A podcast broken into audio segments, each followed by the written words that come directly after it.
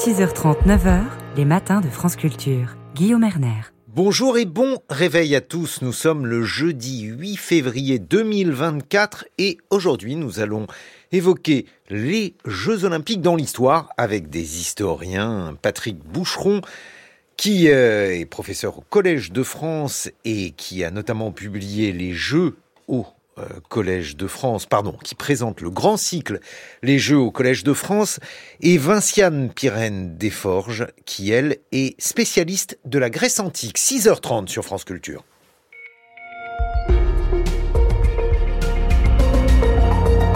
C'est le journal de Margot Delpierre. Bonjour Margot. Bonjour Guillaume, bonjour à tous. François Bayrou n'entrera pas au gouvernement faute d'accord profond sur la politique à suivre, dit-il. C'est la fin d'un des feuilletons politiques de la semaine. On récapitule dans une minute. La Cour d'appel de Paris a confirmé hier la mise en examen du seul suspect en France dans l'attentat de la rue des Rosiers. Quelle contestation imaginent les opposants au pouvoir après le report de l'élection présidentielle au Sénégal? Reportage à Dakar. François Bayrou a mis fin aux rumeurs qui circulaient depuis quelques jours. Il ne sera pas ministre de Gabriel Attal. Le président du Modem l'a annoncé hier soir à l'AFP. Il affirme avoir refusé le ministère des Armées et envisagé deux engagements pleins. Le premier au ministère de l'Éducation et le second sur ce gouffre qui s'est creusé entre la province et Paris, selon lui. Mais sans accord profond sur la politique à suivre, je ne pouvais pas accepter d'entrer au gouvernement, assure encore François Bayrou. Pourtant, il disait ne rien écarté après sa relaxe lundi dans l'affaire des assistants d'eurodéputés, Rosalie Lafarge. À peine sa relaxe prononcée et son soulagement exprimé à la sortie du tribunal, François Bayrou se voit poser la question d'un retour au gouvernement. Après une épreuve de cette dimension, de cette longueur dans le temps, c'est pas la politique qui est le plus important. Alors on va attendre quelques minutes, quelques heures pour réfléchir à cet avenir. Quelques heures après, le voici justement sur France 2 redéclarant sa flamme à l'éducation nationale dont il a été ministre il y a 30 ans. Vous savez à quel point j'y crois, à quel point je donnerai pour que on retrouve le le moral, l'équilibre, l'envie d'enseigner sans trouble dans notre pays. Pourrait-il donc remplacer l'actuel titulaire en difficulté? Je n'écarte jamais rien. Le principe, pour moi, précisément parce que vous êtes engagé, c'est de ne jamais rien écarter. Depuis Berlin, où il est ce soir-là en déplacement, le Premier ministre Gabriel Attal confie au monde son intérêt à avoir des poids lourds dans son équipe, rendant encore plus crédible l'option d'un retour de François Bayrou. Et sur RMC le lendemain matin, le haut commissaire au plan insiste un peu plus. Je ne me suis jamais dérobé à aucune demande de service pour euh, notre pays. Jamais. Hier soir, il a en tout cas acté qu'il refusait donc d'entrer au gouvernement, mettant fin au suspense et par la même occasion aux premières questions qui pointaient sur la capacité du Premier ministre et de son alors éventuelle nouvelle recrue à travailler ensemble. François Bayrou n'ayant pas fait mystère de ses réticences à voir Gabriel Attal s'installer à Matignon. Le remaniement va-t-il enfin se produire aujourd'hui? Il a été jusqu'ici sans cesse euh, reporté. Abou Zayed, le seul suspect en France dans l'enquête sur l'attentat de la rue des Rosiers, reste mis en examen. La Cour d'appel de Paris l'a confirmé hier, mise en examen pour assassinat et tentative d'assassinat. Ce Norvégien d'origine palestinienne souhaitait son annulation. Il nie avoir été présent en France au moment des faits. En 1982, six personnes ont été tuées et 22 blessées dans le Marais, quartier juif historique de la capitale, Mathieu Laurent. L'arrêt de la Cour d'appel ouvre donc la voie au juge d'instruction antiterroriste, avec à l'horizon soit un procès devant la Cour d'assises, soit un non-lieu et une libération d'Abou Zaïd. David Père est l'avocat d'une dizaine de parties civiles. Je pense que les parties civiles qui ont été touchées dans leur chair, qui ont perdu un être cher également, sont soulagés, souhaitent qu'il y ait un procès. Sinon, si je veux dire, ce serait tout ça pour ça. On a fait des mandats d'arrêt, obtenu l'extradition de M. Abou Zayed. Maintenant, nous attendons qu'il puisse être jugé. Ce qui est très important, c'est de montrer que la France n'oublie pas ses citoyens, que lorsqu'il y a un attentat sur son sol, eh ben, on continue l'enquête jusqu'au bout pour faire la lumière sur les circonstances. La défense d'Abou Zaïd insiste sur l'inconsistance des témoignages à charge et la volte-face de son principal accusateur, qui a très récemment reconnu, je cite, qu'il n'était plus très sûr de l'avoir rencontré.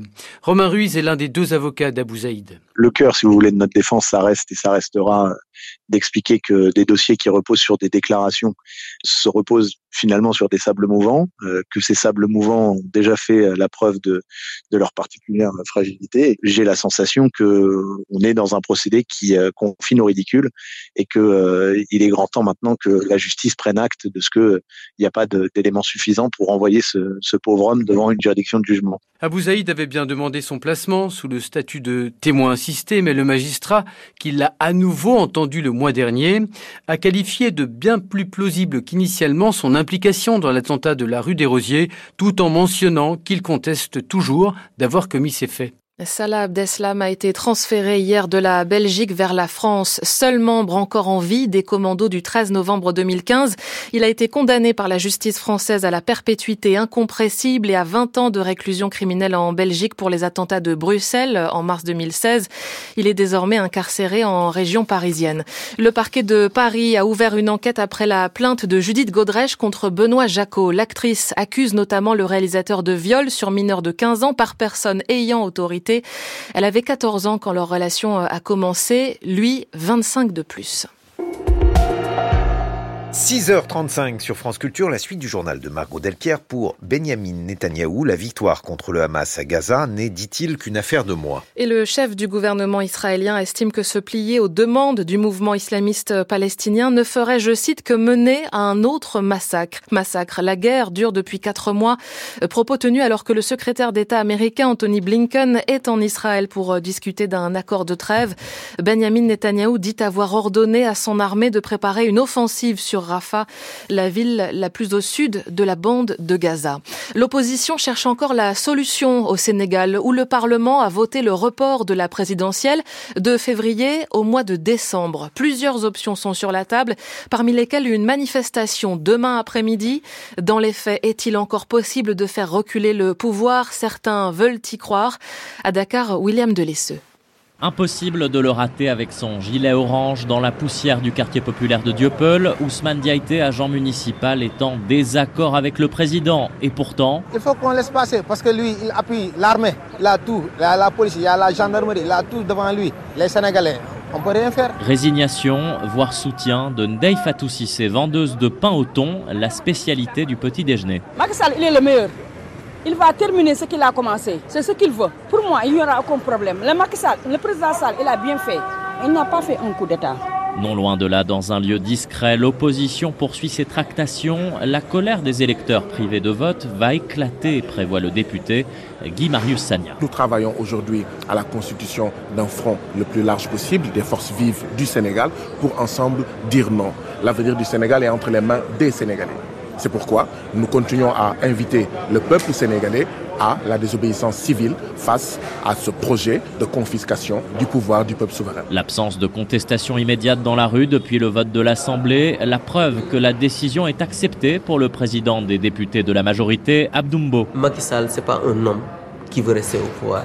C'est pas aujourd'hui, en 10 mois, pour 9 mois, qu'il va tout faire pour bazarder tout ce qu'il a fait pour ce pays, parce que c'est un homme digne c'est un homme qui veut la stabilité et la paix dans ce pays qu'est le Sénégal. L'opposition compte déposer un recours au Conseil constitutionnel. Peine perdue, répond déjà le pouvoir, pour qui ce report de l'élection semble maintenant totalement acquis. William de Lesseux au Sénégal avec Marc Garvenès. Un temps encore pluvieux aujourd'hui en France, de l'ouest au nord, un ciel couvert sur la plupart du pays, sauf près de la Méditerranée. Le Pas-de-Calais est placé en vigilance orange au cru. 13 degrés à Strasbourg cet après-midi, 14 à Paris et Nice, jusqu'à 17 degrés à Toulouse. 6h38, les matins commencent seulement, Guillaume Erner. Merci beaucoup, Margot Delpierre. On va immédiatement à l'étranger. Bonjour Catherine Dutu. Bonjour Guillaume, bonjour à toutes et à tous. Vos échos de la planète, vous nous parlez de football ce matin avec la qualification hier du Nigeria en finale de Coupe d'Afrique des Nations. Les Super Eagles du Nigeria ont effectivement battu les Bafana Bafana d'Afrique du Sud, mais cette victoire dépasse le terrain de jeu. Le, la Nigerian Tribune et Al Jazeera y voient une rivalité qui s'exprime aussi euh, hors du stade sur le plan économique entre les deux géants du continent africain, de la banque à la télévision payante en passant par les télécommunications, sachant que depuis 2014, le Nigeria est devenu la plus grande économie d'Afrique, détrônant l'Afrique du Sud, qui reste, elle, la plus industrialisée du continent. Mais si le Nigeria savoure particulièrement sa victoire en demi-finale de la Coupe d'Afrique des Nations, c'est parce que des ressortissants nigérians sont régulièrement attaqués par des groupes anti-migrants en Afrique du Sud. C'est ce que rappelle la BBC qui a mené une longue enquête sur l'opération Doudoula, qui veut dire expulser en zoulou. Dans une Afrique du Sud marquée par le chômage et l'inflation, les migrants sont pris comme bouc émissaire. Anti-migrant groups are whipping up anger les groupes anti-migrants attisent la colère et la haine. Ils menacent le tissu social de notre pays, constate la journaliste de la BBC. Elle dit comprendre aussi pourquoi les victimes des milices d'Oudoula n'osent pas parler. Un Nigérian, visage caché, finit par raconter comment trois femmes sont venues sur un marché et l'ont tasé. Elles ont aussi détruit les vêtements de son stand en le cassant, en jetant les vêtements dans le caniveau. Elles m'ont dit, va te faire foutre et rentre au Nigeria, c'est nous les Sud-Africains. Mais je n'ai rien fait d'illégal et je vote dans ce pays. Je suis un citoyen, confie ce Nigérian à la BBC, désespéré car depuis cette attaque, il ne gagne rien et il doit dormir à la rue. Cet homme dit songer à quitter aujourd'hui l'Afrique du Sud. Vous allez y revenir dans votre revue de presse internationale dans une heure. Qu'est-ce qu'il y a d'autre à la une de la presse internationale, Eh bien, nous parlerons encore de sport et des enjeux qui dépassent les stades avec des accusations d'appropriation culturelle et de racisme portées par des Native Americans, des peuples autochtones avant le Super Bowl de dimanche aux États-Unis. Merci Catherine Dutu, 6h40 sur France Culture. Les matins de France Culture, Guillaume Erner. Et voici les enjeux internationaux. Les élections présidentielles se sont tenues hier en Azerbaïdjan de façon anticipée.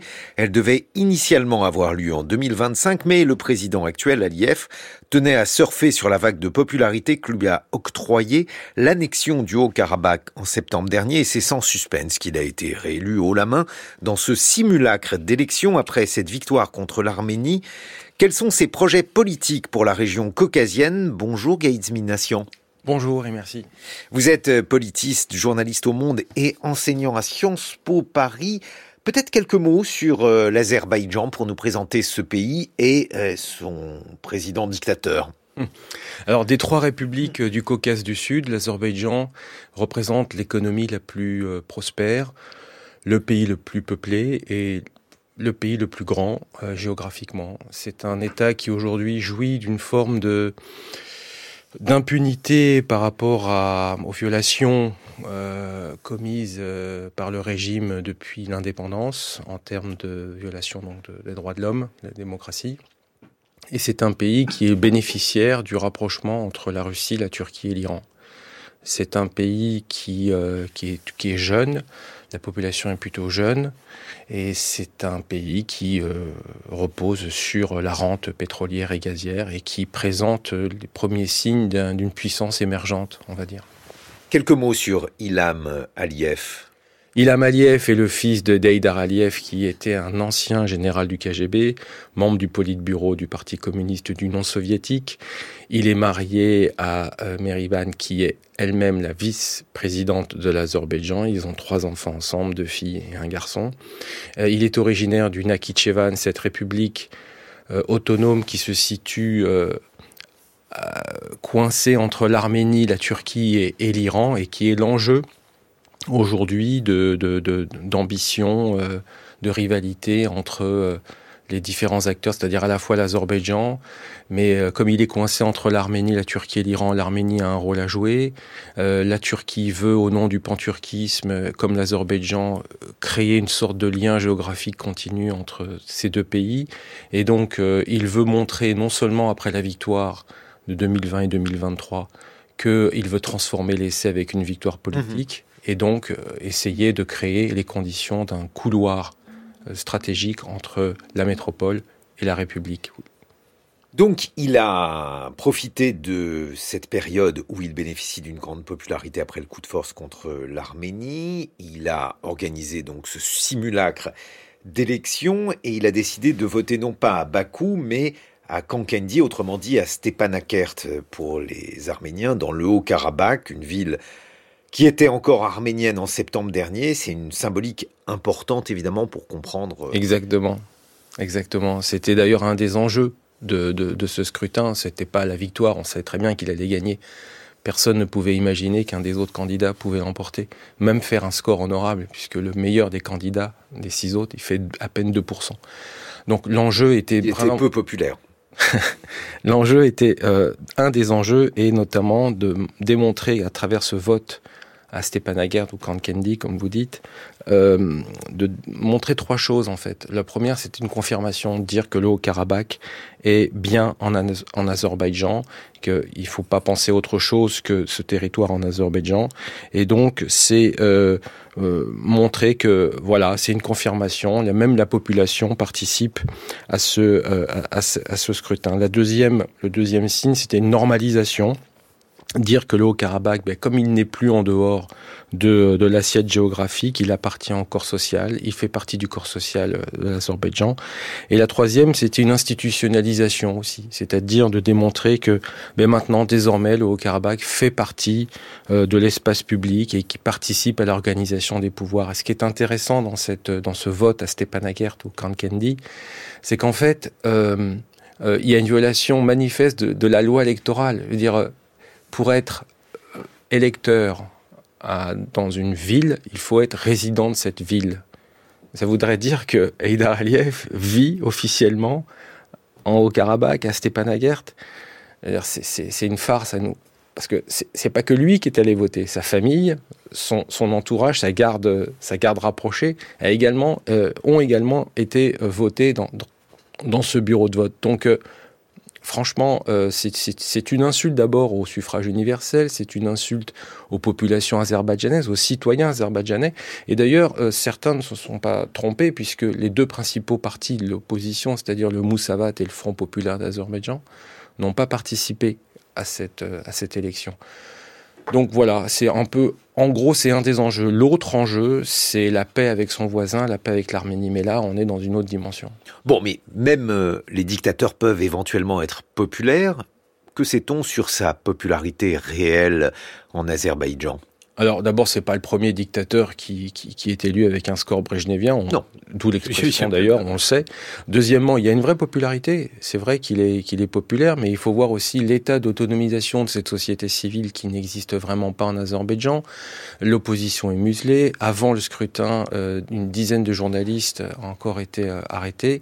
En fait, pour savoir ce qui se passe dans ce pays, il faut passer par les réseaux sociaux les blogs. Sinon, quand vous êtes un journaliste étranger, que vous vous intéressez à l'évolution de la société ou même la politique dans ce pays, ben, c'est très difficile. À peine vous êtes euh, en Azerbaïdjan, vous êtes suivi euh, par euh, des agents de, de l'État et donc vous ne pouvez pas exercer votre métier. Alors, imaginez quand vous êtes journaliste azerbaïdjanais, on en vient même jusqu'à poursuivre des opposants en dehors du territoire national. C'est-à-dire qu'en France, on a eu des cas de blogueurs azerbaïdjanais poursuivis, molestés même par euh, les agents, euh, les sicaires de, du clan Aliyev. Donc euh, c'est une dictature qui, qui, repose sur la rente pétrolière, gazière.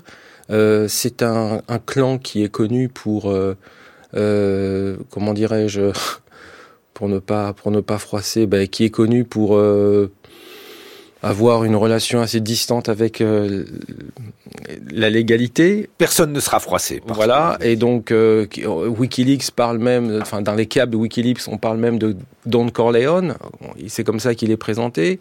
Donc euh, c'est c'est terrible pour la population azerbaïdjanaise en premier ah, Vous alliez dire que c'était terrible pour les Italiens. euh, vous savez aujourd'hui, Gaïz Minassian, ce qui va advenir du Haut-Karabakh? Euh, non, personne, personne ne le sait. La population, alors la, province du Haut-Karabakh est euh, privée donc de sa population. Euh, il y a toujours un contingent russe sur place qui normalement doit tenir jusqu'en 2025, mais on ne sait pas pourquoi, puisqu'il n'y a plus de population autochtone. ensuite les autorités du Haut-Karabakh se sont exilées en, Arménie, mais elles ont annoncé leur dissolution, mais elles continuent à, œuvrer comme si de rien n'était, en dehors du fait que la plupart des leaders de cette république autoproclamée du Haut-Karabakh sont aujourd'hui en prison à Bakou. Donc, euh, en attendant euh, un procès, on ne sait pas pour quand. Mais en gros, euh, il y a un enjeu qui s'est en train de se déplacer du Karabakh vers le sud de l'Arménie, et c'est toute la volonté du président Aliyev de gagner du temps pour ne pas signer de paix, parce qu'il veut une paix de punition, l'Arménie veut une paix de, une paix de droit. Euh, donc gagner du temps, ça veut dire en fait se dire que pourquoi j'irais signer la paix avec l'Arménie aujourd'hui, alors qu'il y a au nord le processus de rivalité, de guerre donc entre l'Ukraine et la Russie, qui peut avoir un impact sur le Caucase. Et au sud, il y a la crise larvée entre Israël et l'Iran, qui, en fonction de l'évolution du conflit de Gaza, peut aussi permettre à l'Azerbaïdjan de profiter d'un moment d'affaiblissement de Téhéran. L'Azerbaïdjan est un pays euh, riche, ou en tout cas son sous-sol est riche du fait du gaz. Comment ce gaz profite-t-il au pays, à la population azérie? D'abord, euh, la facture de, gaz est très très très faible, mais ça profite surtout à un clan au, pouvoir qui se qui se partage les richesses. Je veux dire, il n'y a, a, pas de redistribution des richesses dans ce pays. Le taux de pauvreté est assez élevé, euh, autour de 15%, donc c'est quand même une aberration dans ce pays qui regorge de, richesses. Alors moins en pétrole qu'en gaz, mais l'Azerbaïdjan devient de plus en plus un, territoire de transit. Et on le voit bien euh, à la fois avec euh, la Géorgie, la Turquie d'un côté et l'Europe, et de l'autre côté euh, le Turkménistan. Mais l'Azerbaïdjan ne, veut pas s'arrêter là, mène une diplomatie assez offensive, assez agressive à l'égard de, de l'Arménie, comme je viens de vous le dire il y a quelque temps, mais aussi, pourquoi pas, se faire, se frotter les mains avec avec la France notamment, puisqu'on a les relations ne sont pas bonnes en ce moment et euh, pour un tas de raisons et notamment euh, des histoires d'espionnage, euh, d'expulsion de diplomates français. Et puis c'est montrer à, aux pays de la région et, et, aux puissances de dire que voilà moi, Azerbaïdjan, j'arrive à m'opposer à un pays membre permanent du Conseil de sécurité, une puissance nucléaire, la France. Et regardez, je, m'occupe plus de l'Arménie, ça sert à rien maintenant. Moi, je, suis dans la cour des grands. Mais Bakou, en, conclusion, est, quand même euh, de moins en moins fréquentable, Nation. Alors, euh, oui, mais en même temps, euh, Bakou jouit d'une forme d'impunité. On ne va pas se, voiler la face.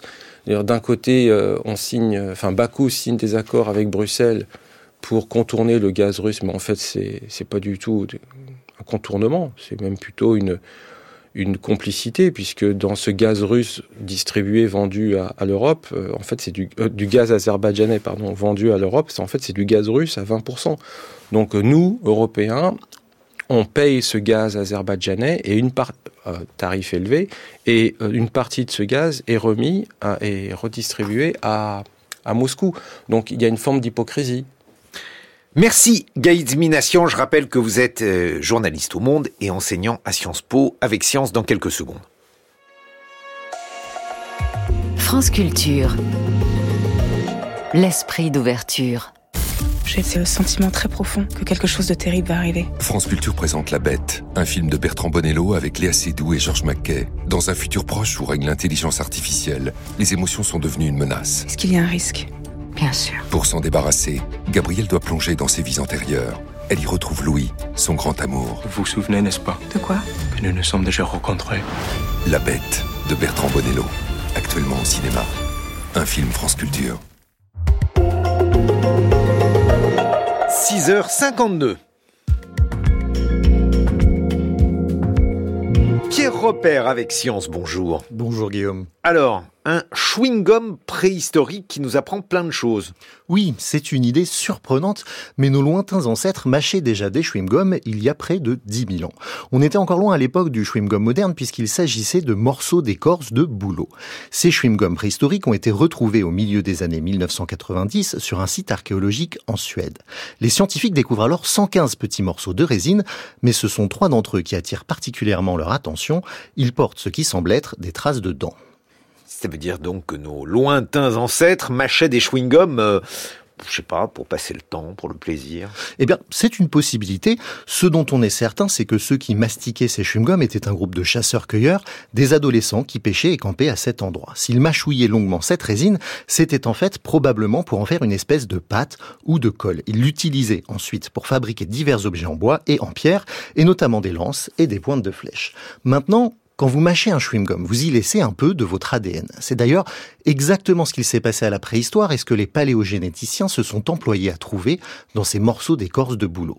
En 2019, une première analyse des morceaux de résine avait ainsi permis d'établir le profil génétique de ces chasseurs-cueilleurs, mais dans une récente étude publiée dans la revue Scientific Reports, les scientifiques de l'université de Stockholm se sont intéressés cette fois aux traces d'ADN non humain qui s'y trouvent, comme le raconte l'archéologue Nicolas Valderon on laisse en permanence de l'ADN euh, autour de nous et on est capable de le, retrouver, de le séquencer à l'intérieur de différents euh, produits.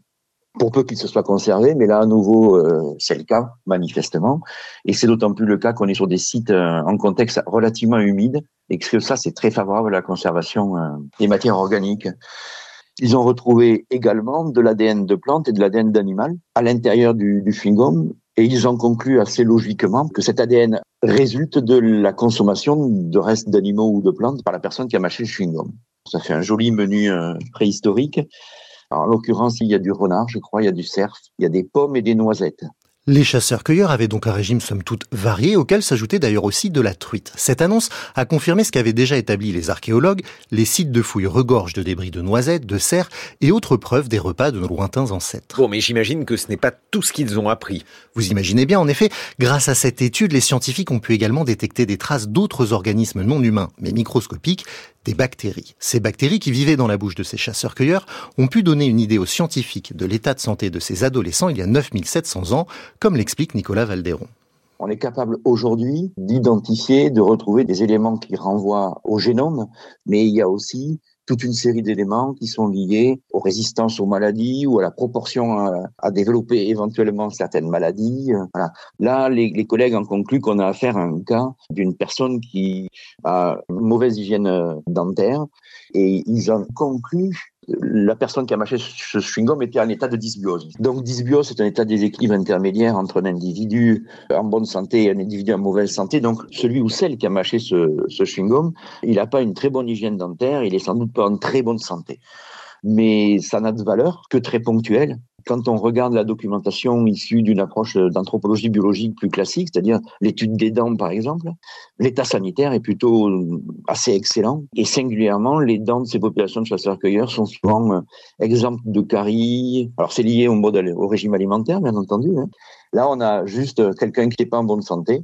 Ne pas en conclure pour autant que tous les chasseurs-collecteurs euh, avaient des problèmes dentaires, parce que c'est pas le cas.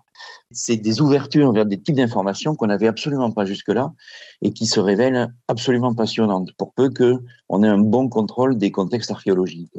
Les chercheurs et chercheuses ont ainsi relevé des fragments d'ADN de bactéries responsables de caries, d'otite ou encore de sinusite, ce qui finalement n'est pas si surprenant. Ils sont en revanche quasiment sûrs que l'une des adolescentes souffrait de parodontite, une maladie plus rare, qui provoque à terme un déchaussement des dents. On peut d'ailleurs en profiter pour évoquer une autre hypothèse concernant ces chewing-gums. Il n'est pas exclu que ces chasseurs-cueilleurs aient mâché de la résine pour ses vertus antiseptiques.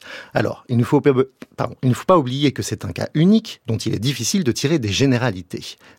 Les formidables progrès apportés par cette archéologie moléculaire et les perspectives qu'elle offre pour, pour explorer les mondes anciens. Merci Pierre Repère, c'était avec Science.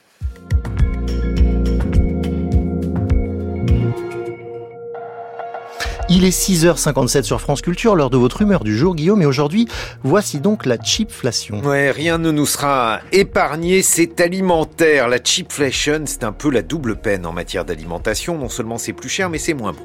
Alors c'est le journal parisien, hein, le parisien, pardon, qui évoque les dégâts en la matière aujourd'hui pour des produits qui, jusqu'ici, n'étaient pas non plus considérés comme ce qu'il y a de plus sain dans l'alimentation des modernes. Par exemple, si vous pensiez qu'il n'y avait rien de plus sain que les after 8, eh ben, va falloir changer d'avis.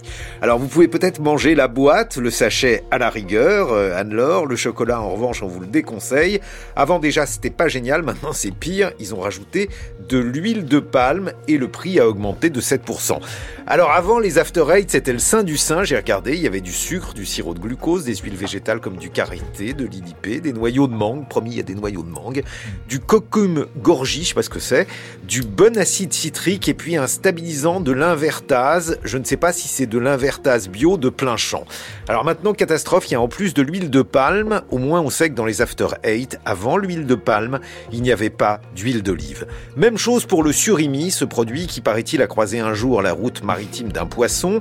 11% de chair de poisson en moins. On ne sait pas par quoi d'ailleurs la chair de poisson a été remplacée, du microplastique. En tout cas, ça coûte 40% de plus. Là aussi, ceux qui pensaient que le surimi était la base d'un régime équilibré en sont pour leur grade. Je vous parle pas des rillettes au poulet rôti en cocotte, rien que le nom donne envie de fuir avec ses pattes, avec moins de poulet et 31% de prix en plus. Le point commun entre tous ces plats de terroir, c'est que jamais la main de l'homme n'a mis le pied dans les recettes. On ignore à peu près tout ce que ça contient. Et franchement, ça vaut mieux pour les manger, mieux vaut continuer à l'ignorer. La seule bonne nouvelle dans cette chipflation, c'est que bientôt manger sain et manger simple sera moins cher que de manger complexe, la mastication étant devenue une sorte de saut dans l'inconnu. Les matins de France Culture. Guillaume Erner. Alors la mastication n'est tout de même pas une discipline olympique et si je vous le dis, c'est parce qu'on va évoquer aujourd'hui ces Jeux olympiques, mais pas avec n'importe qui, en compagnie d'historiens, des historiens, car euh, France Culture et le Collège de France donnent un cycle de conférences consacré aux Jeux et nous serons en compagnie de deux historiens, donc Vinciane Piret-Delforge, spécialiste de la Grèce antique, et Patrick Boucheron. 7 heures sur France Culture.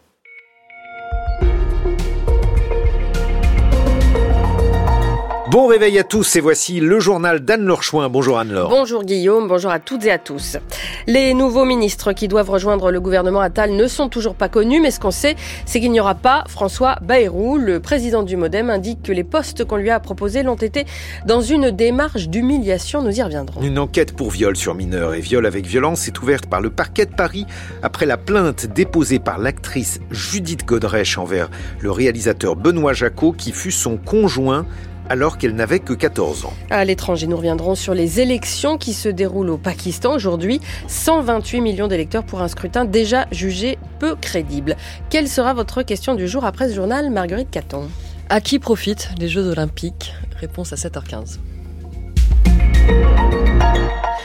Finalement, non. François Bayrou ne fera pas partie du gouvernement Attal complété, dont l'annonce tarde à arriver. Le président du Modem, relaxé par la justice au bénéfice du doute dans l'affaire des assistants européens du parti, ce serait pourtant bien vu ministre à nouveau de l'éducation nationale ou d'un autre portefeuille. Mais les discussions avec l'Élysée et Matignon n'ont pas donné suite, ce qui épaissit un peu plus le mystère autour de la suite du remaniement. Surtout, François Bayrou assure que sa non-participation au gouvernement repose sur un désaccord de fond. Les explications de Rosalie Lafarge.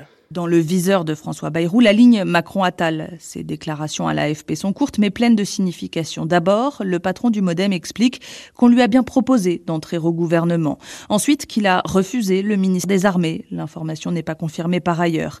Après, qu'il a sérieusement envisagé deux portefeuilles, l'éducation nationale, mais il a là-dessus conclu à une différence d'approche rédhibitoire sur la méthode à suivre, ce sont ses mots, et puis l'aménagement du territoire, ou en tout cas un Marocain s'en approchant pour tenter de lutter contre contre ce que François Bayrou appelle le gouffre qui se creuse entre la province et Paris. Sauf que l'allié historique d'Emmanuel Macron l'assure encore, sans accord profond sur la politique à suivre, il ne pouvait accepter d'entrer au gouvernement. Ce n'est pas la première fois que François Bayrou fait savoir qu'il n'est pas content, il est même assez coutumier du fait, mais à ce point-là, c'est plus rare. Et le moment a de quoi étonner. Galvanisé par sa relaxe en début de semaine, se montrant plus que disponible depuis, le patron du Modem se voyait visiblement tout à fait rejoindre le gouvernement il y a encore quelques Hier soir, c'est à ces troupes centristes que le haut-commissaire au plan a réservé ses premières explications après ses déclarations.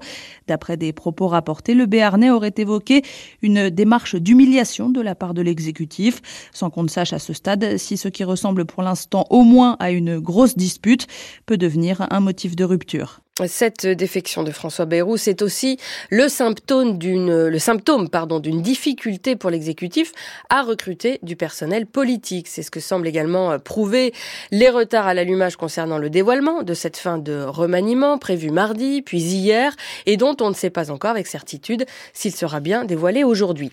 Le poids lourd du modem n'y figurera donc pas, et côté personnalité politique, si l'on évoque le retour de l'ancienne garde des Sceaux, Nicole Belloubet, les noms qui ne sont pas légion. Selon l'historien Jean Garrigue, président du, du comité d'histoire parlementaire et politique, c'est aussi la démonstration d'une faiblesse du parti d'Emmanuel Macron qui n'a plus de réserve. Écoutez-le. L'élément euh, structurel de base, c'est, euh, j'allais dire, c'est la réserve, c'est le, fond et la capacité à, à prévoir parce que on est en présence d'une majorité euh, présidentielle dont on sait qu'elle est issue d'abord de la trajectoire d'un homme, qui est Emmanuel Macron, et contrairement à ce qui existait traditionnellement avant 2017, où on pouvait puiser dans le réservoir de deux grands partis euh, politiques, on pourrait même dire de quatre partis politiques, de droite et de gauche, on peut y inclure euh, l'UDF de l'époque et le Parti communiste, on pouvait puiser euh, dans un vivier d'hommes politiques expérimentés, ayant une carrière et je dirais une notoriété, on s'est retrouvé avec ce qu'on appelle la Macronie dans une difficulté à trouver ces ressources humaines et notamment à trouver des, des figures qui puissent incarner une fonction. Alors, il y en a eu, et au début, euh, des Gérard Collomb, des, des, Ferrand, etc. Et on voit que ça s'est tari et qu'aujourd'hui, on est quand même dans une vraie difficulté à trouver justement des ressources humaines ça, on peut le considérer comme structurel à la majorité macroniste. L'historien Jean Garrigue.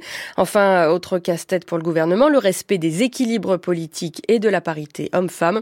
En attendant de connaître la liste additionnelle, donc Gabriel Attal se déplace à la mi-journée dans le Pas-de-Calais auprès des victimes des inondations. Une enquête préliminaire a été ouverte hier par le parquet de Paris après la plainte de l'actrice Judith Godrèche pour viol avec violence contre le réalisateur Benoît Jacot. Judith Godrèche a tourné très jeune avec le réalisateur qui a entretenu avec elle une relation de 6 ans alors qu'elle n'avait que 14 ans quand il en avait 39. Les faits se sont déroulés entre 1986 et 1992. L'enquête a été confiée à la brigade de protection des mineurs pour viol sur mineur par personne ayant autorité mais aussi violence par concubin, violence dont témoigne d'ailleurs Judith Godrèche dans un article du journal Le Monde. Les explications de Mathilde Lemaire.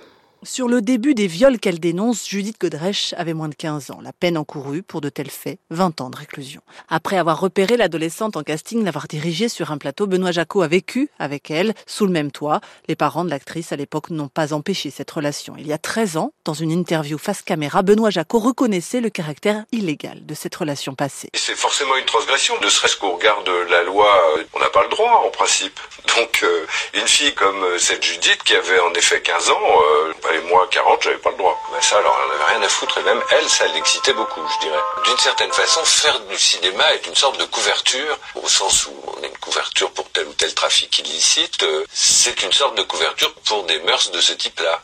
Ah oui, mais il est artiste, il est en train de créer une actrice, euh, oui, c'est leur truc, bon, voilà. Cette vidéo, Judith Godrèche ne l'a découverte qu'il y a un mois. Des mots, des phrases qui l'ont placée en état de choc, l'ont menée donc cette semaine à porter plainte. Aujourd'hui, le réalisateur nie fermement les accusations de l'actrice. La brigade de protection des mineurs va maintenant enquêter, même si, étant donné la période évoquée dans la plainte et les délais fixés par la loi, il est très probable que ces faits soient prescrits. Mathilde Lemaire. 7h06 sur France Culture, la suite du journal d'Anne Lorchouin, elle dure depuis plusieurs années sans avancée notable.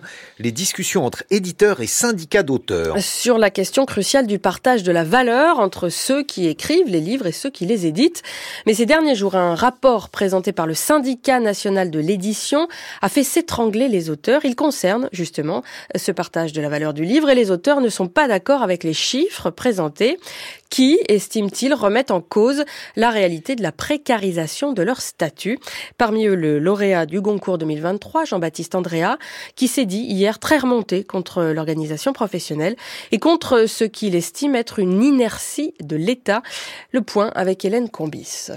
Selon l'étude contestée du syndicat national de l'édition, un quart du chiffre d'affaires des éditeurs reviendrait aux auteurs, plus que les 18% qui resteraient aux éditeurs une fois tous ces frais payés, notamment ceux de diffusion et distribution.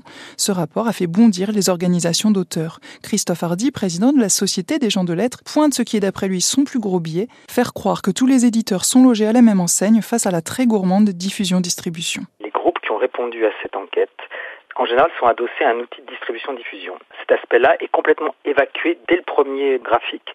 Or, des maisons comme Hachette ou Editis ou Gallimard ont un outil de diffusion-distribution très puissant qui se rémunère sur des flux. C'est une donnée financière extrêmement importante. C'est pas tout la même chose qu'un petit éditeur indépendant qui, lui, doit passer un contrat avec un distributeur-diffuseur.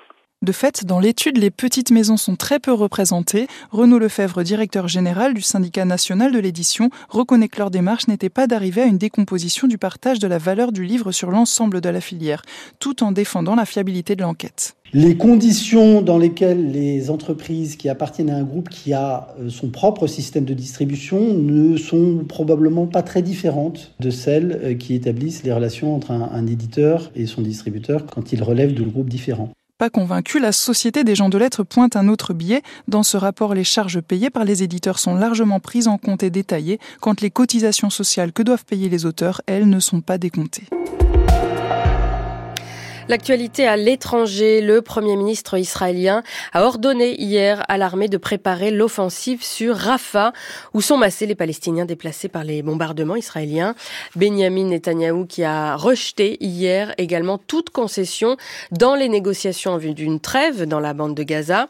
Hier, le Qatar se disait pourtant euh, optimiste après le retour du Hamas sur une proposition euh, de trêve donc, mais cette euh, contre-proposition du mouvement islamiste a été rejetée pour Benjamin Netanyahou je cite, capituler devant les exigences délirantes du Hamas non seulement n'amènera pas à la libération des otages, mais entraînera un autre massacre.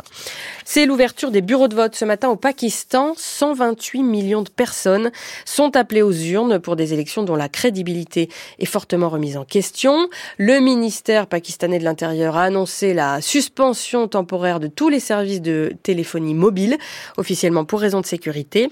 La République islamique de 240 millions d'habitants vote donc pour les élections législatives et provinciales où près de 6500 candidats représentant 150 partis se présentent cette année.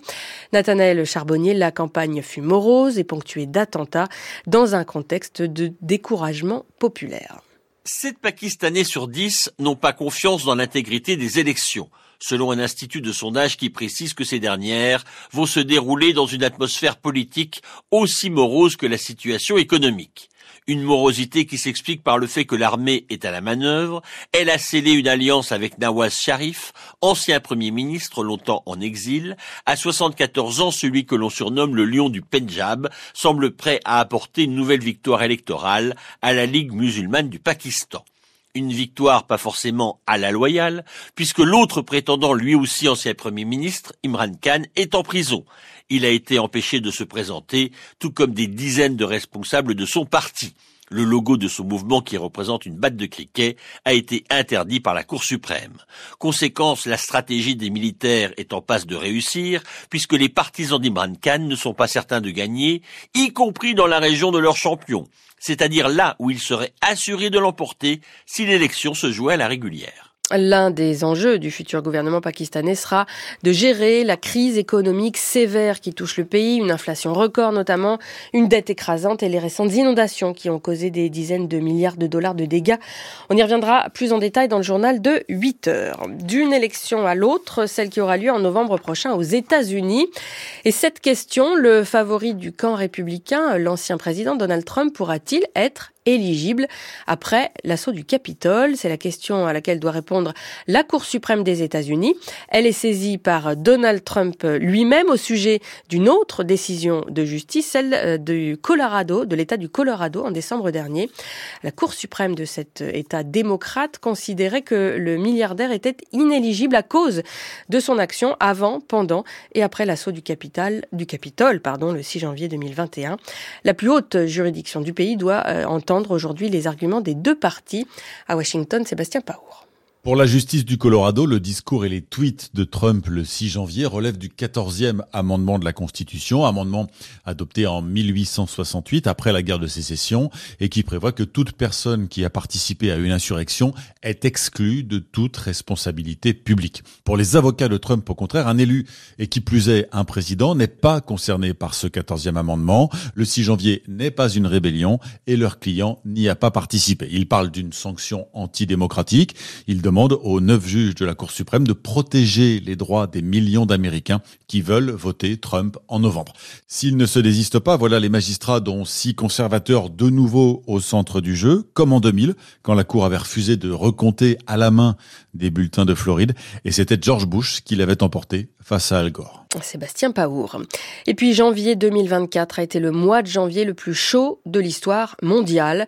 C'est ce que note l'Observatoire européen Copernicus qui pointe aussi un record de chaleur mensuel battu pour, la huitième, pour le huitième mois consécutif.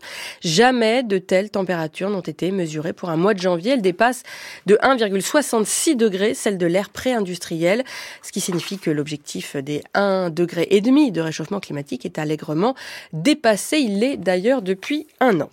Et puis la chaleur continue en ce mois de février. Les températures minimales seront aujourd'hui comprises entre 8 et 12 degrés sur la moitié nord ce matin, entre 4 et 8 au sud, localement entre 9 et 11 en bord de mer.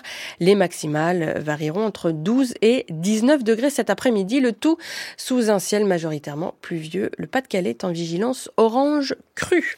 C'est la fin de ce journal et la suite des matins de culture avec vous Guillaume Erner. Merci Anne-Laure Chouin et dans quelques secondes la question du jour de Marguerite Caton à qui profitent les Jeux Olympiques? Réponse dans quelques secondes. Aujourd'hui, c'est ton anniversaire. Guillaume. Aujourd'hui, c'est ton anniversaire. Joyeux anniversaire. Guillaume. Joyeux anniversaire. Guillaume. C'est ton anniversaire. Joyeux anniversaire. C'est ton anniversaire. Aujourd'hui, c'est ton anniversaire.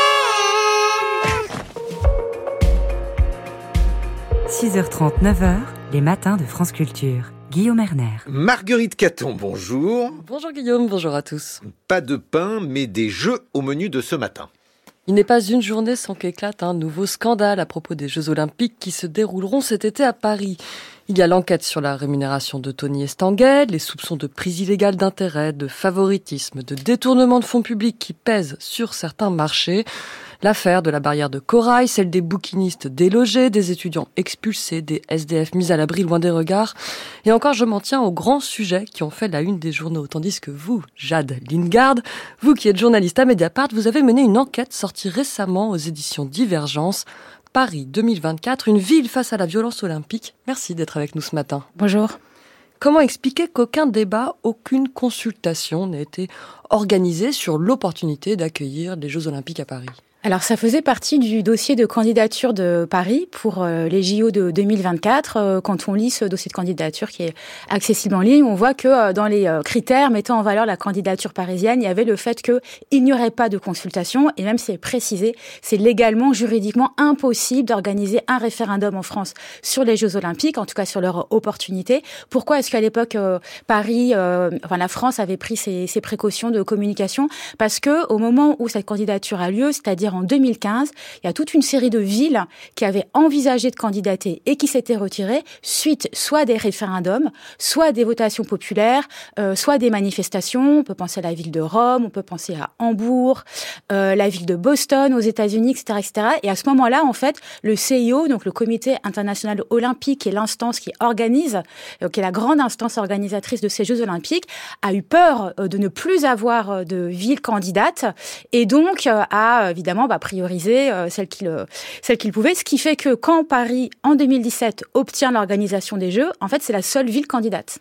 L'autre argument de la candidature de Paris, mais alors à destination des Français cette fois, c'était des jeux sans dépense d'argent public avec un slogan, les jeux financent les jeux. Est-ce que vous avez pu le vérifier, Jade Lingard Alors évidemment, c'est plus compliqué et ce n'est pas complètement vrai. Les jeux financent les jeux, ça a été une formule géniale qui en fait a débloqué euh, les réticences euh, à l'époque sur le risque euh, de débord financier parce qu'il faut savoir que les Jeux olympiques coûtent toujours plus que ce qui a été prévu. Et ça, ce sont des chercheurs, notamment à Oxford University, qui ont comparé tous les budgets des Jeux sur, sur 50 ans et même plus. Ils arrivent à cette conclusion de tous les méga projets, euh, universelle, Coupe du monde de foot, etc., etc. EPR. Euh, ouais, alors, EPR. Alors EPR étant en soi un phénomène euh, financier tout à fait euh, voilà dysfonctionnant, mais en tout cas de tous ces méga événements, ce sont les méga événements qui débordent toujours le plus. Et qu'est-ce qui se passe aujourd'hui? C'est quand même très intéressant. On a des jeux qui aujourd'hui, euh, on peut estimer pour Paris 2024, l'argent dépensé c'est autour de 9 milliards d'euros,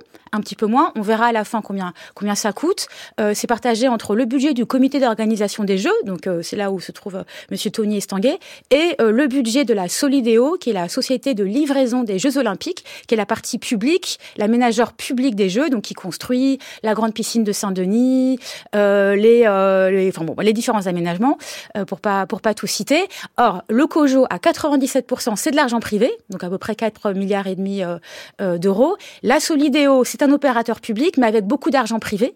Et donc, pour prendre un exemple, le village olympique, le village des athlètes, où vont habiter les athlètes pendant la durée des Jeux, est un lieu, donc c'est entre Saint-Denis et Saint-Ouen, pour préciser, au nord de Paris, pour les personnes qui ne connaissent pas. Eh ben, ce village olympique a fait l'objet d'un investissement de 2 milliards d'euros, donc c'est quand même considérable, euh, et euh, cet argent est en très grande partie privé. En fait, argent public et privé sont entremêlés euh, dans, le budget, dans les dépenses de ces Jeux olympiques, si bien que la Cour des comptes elle-même, qui est quand même la gardienne des comptes publics, comme on le sait, qui a déjà publié plusieurs rapports euh, sur l'économie des Jeux Olympiques, l'année dernière est arrivée à la conclusion qu'elle-même n'arrivait pas à dire in fine combien ça coûterait à la puissance publique, donc aux, contribuables.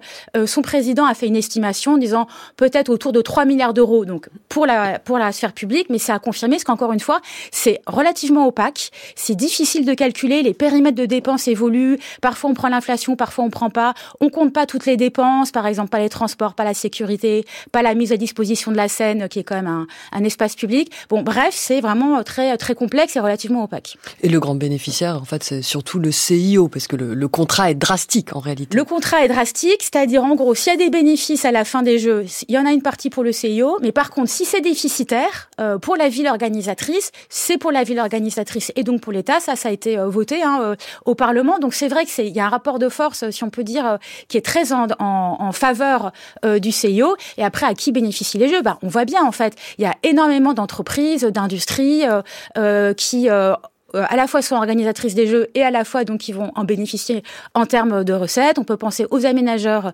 euh, et à la, au secteur immobilier qui construit les Jeux Olympiques, le BTP, même si on construit moins pour Paris 2024, on construit euh, quand même. L'industrie du tourisme hein, qui est très promotrice de, de, des Jeux Olympiques.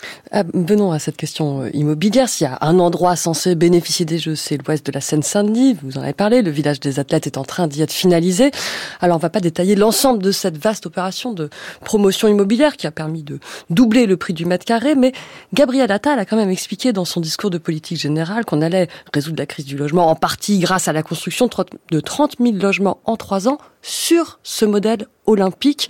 Alors voilà, j'aimerais, Jade Lingard, que vous nous expliquiez cette méthode. Qu'est-ce qui a fait son succès? Alors, le modèle olympique, en gros, c'est une simplification juridique qui a été votée par la loi en 2018, la première euh, loi olympique, alors qui, en gros, euh, réduit euh, le nombre de recours des opposants et crée... Alors, c'est hyper technique, ça crée toute une série de simplifications pour aller plus vite pour les promoteurs.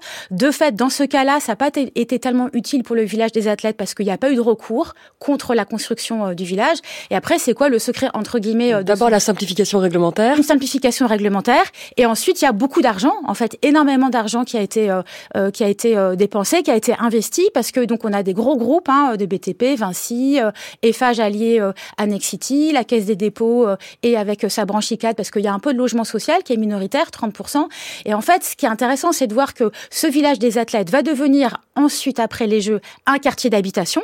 C'est ça qui est présenté comme étant l'héritage positif des Jeux, donc des habitations pour 6000 personnes et des espaces de travail pour 6000 autres personnes.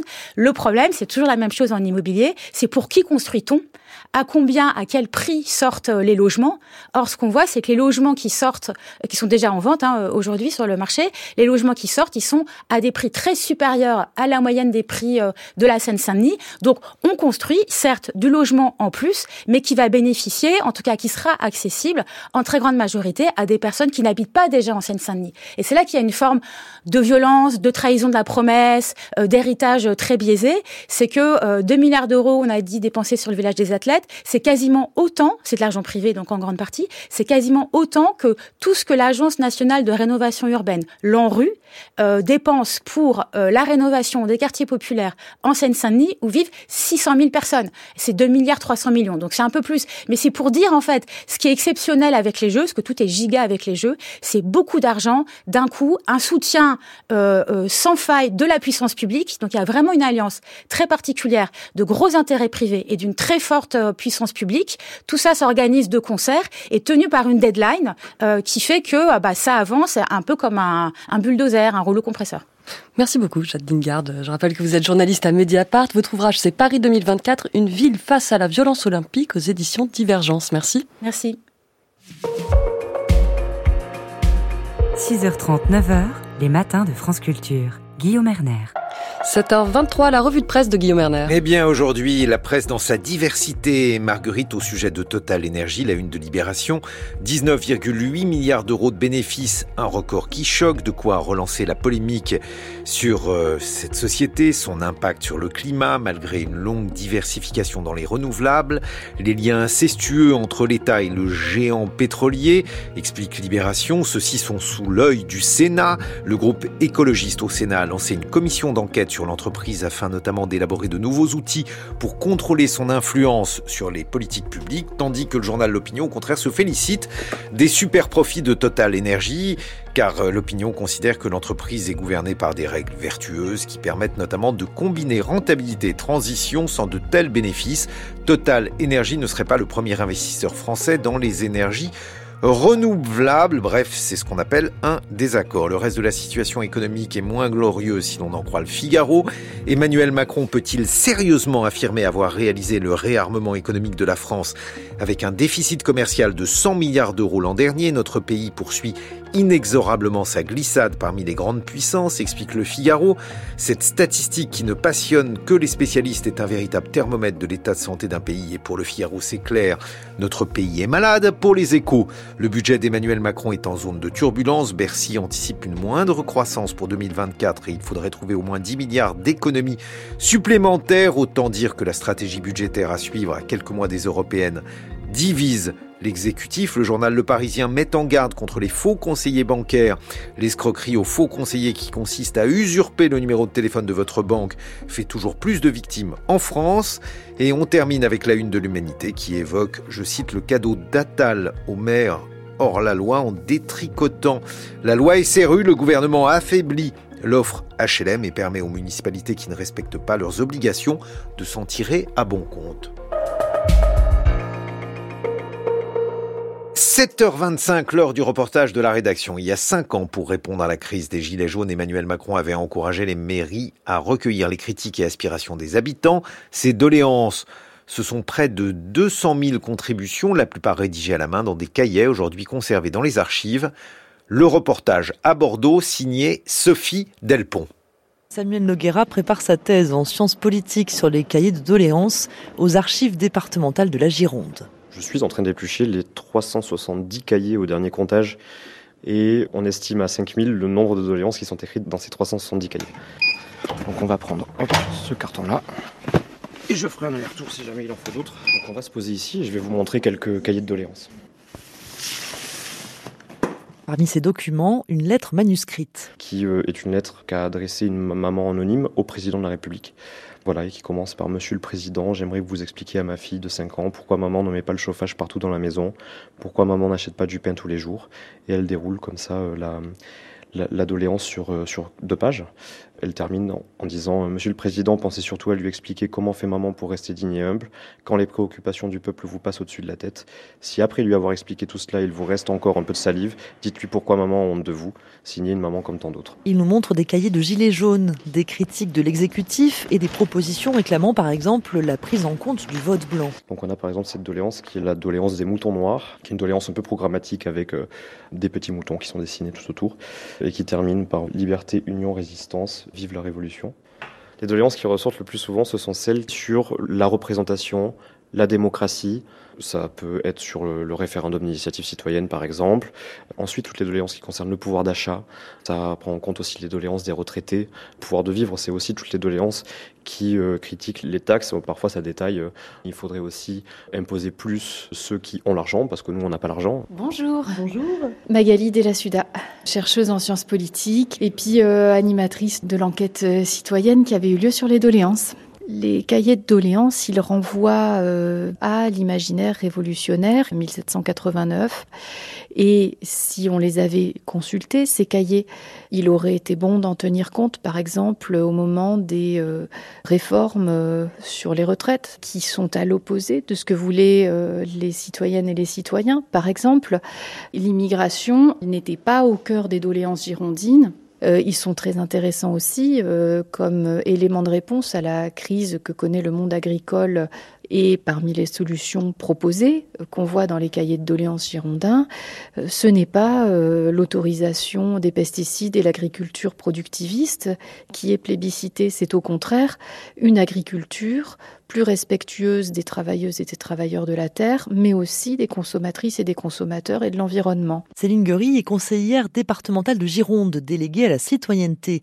Elle espère mettre en application certaines de ses doléances. Alors c'est le but, et euh, je pense au dispositif qu'on vient de lancer, qui est, qui est le droit d'interpellation locale et citoyen, qui s'inspire directement du RIC, référendum d'initiative citoyenne. Il faut aller plus loin, selon Marcel Guillambé, ancien gilet jaune et membre du collectif citoyen qui participe avec les chercheurs au travail sur ces cahiers de doléances. Ce référendum ne sera pas décisionnel. C'est-à-dire que ça peut être voté à 80% euh, oui, mais euh, les décideurs, qui sont nos politiques, peuvent euh, ne pas en tenir compte. Donc là, effectivement, on n'est pas tout à fait d'accord. Mais bon, c'est des avancées. Hervé Despujol, de profession je suis avocat. J'ai participé au moment des Gilets jaunes en tant que crieur de rue. Il souhaite que ces paroles soient rendues publiques. Les doléances ne sont pas accessibles à tout le monde. Il faut qu'on puisse en parler, euh, qu'on puisse prendre en considération la parole des citoyens. Une proposition de résolution transpartisane a été déposée à l'Assemblée nationale. Elle vise à pousser l'exécutif à rendre public l'accès aux cahiers de doléances. Le reportage de la rédaction était signé Sophie Delpont. Dans quelques instants, on va évoquer les Jeux olympiques. Les Jeux olympiques en partenariat avec le Collège de France. Nous serons en compagnie de Patrick Boucheron, lequel sera rejoint par Vinciane Pirenne Delforge. Quel regard ces historiens posent-ils sur les Jeux? Vous le saurez dans quelques minutes. En attendant, il est 7h30 sur France Culture.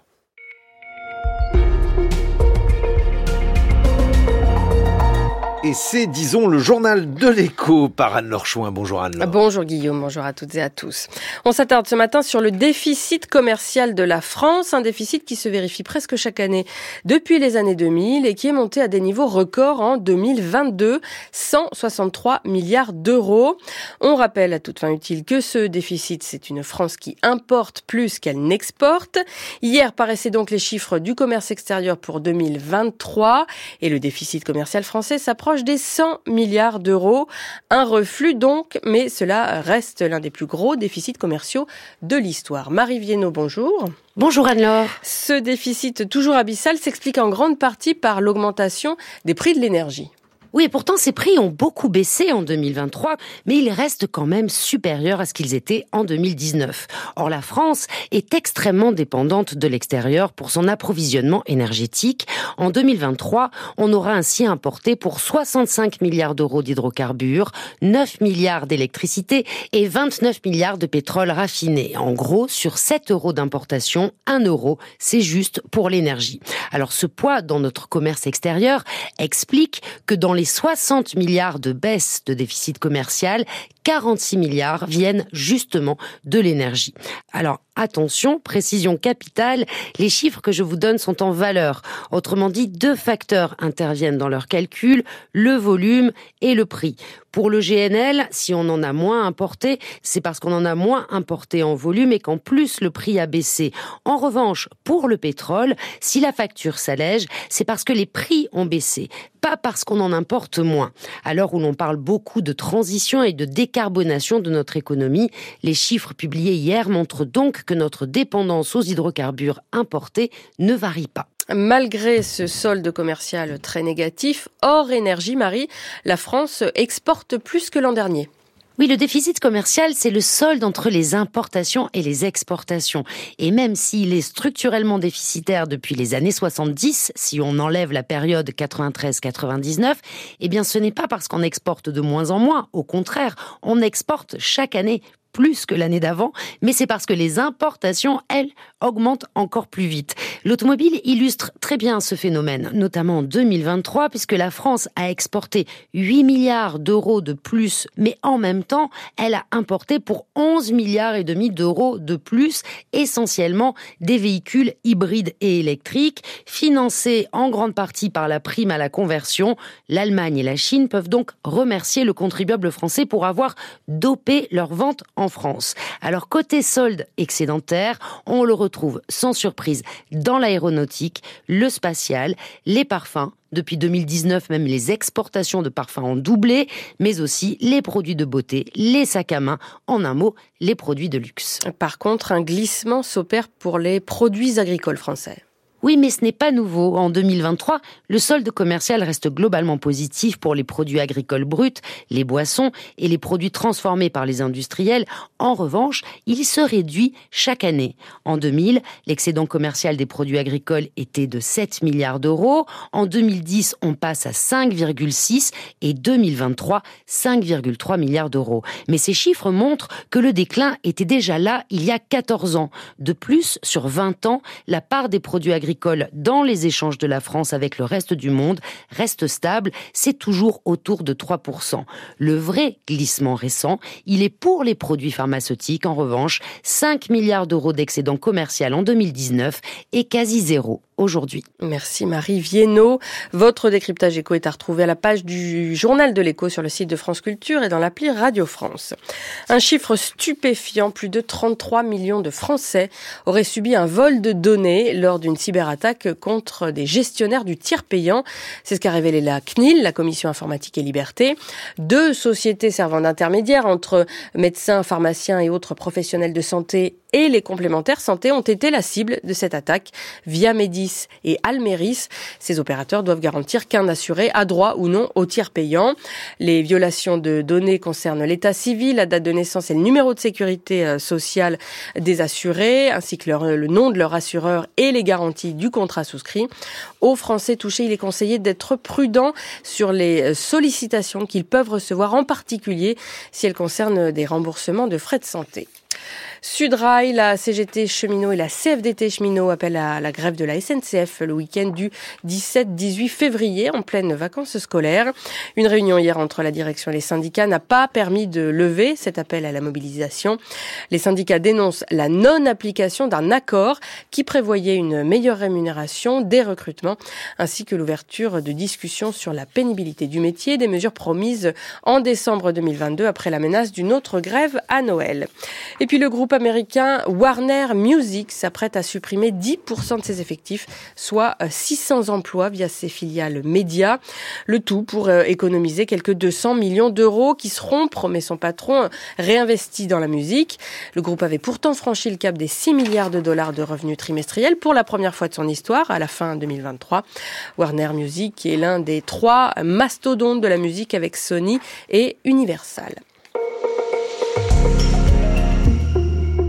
Prochain journal, Anne-Laure, à 8h, on évoquera la contre-proposition de trêve faite par le Hamas à Israël et rejetée par Benjamin Netanyahou. Nous irons au sud Liban également, où la guerre entre l'armée israélienne et le Hezbollah libanais, moins médiatique, a déplacé pourtant des milliers de personnes et laissé d'autres comme coupées du monde.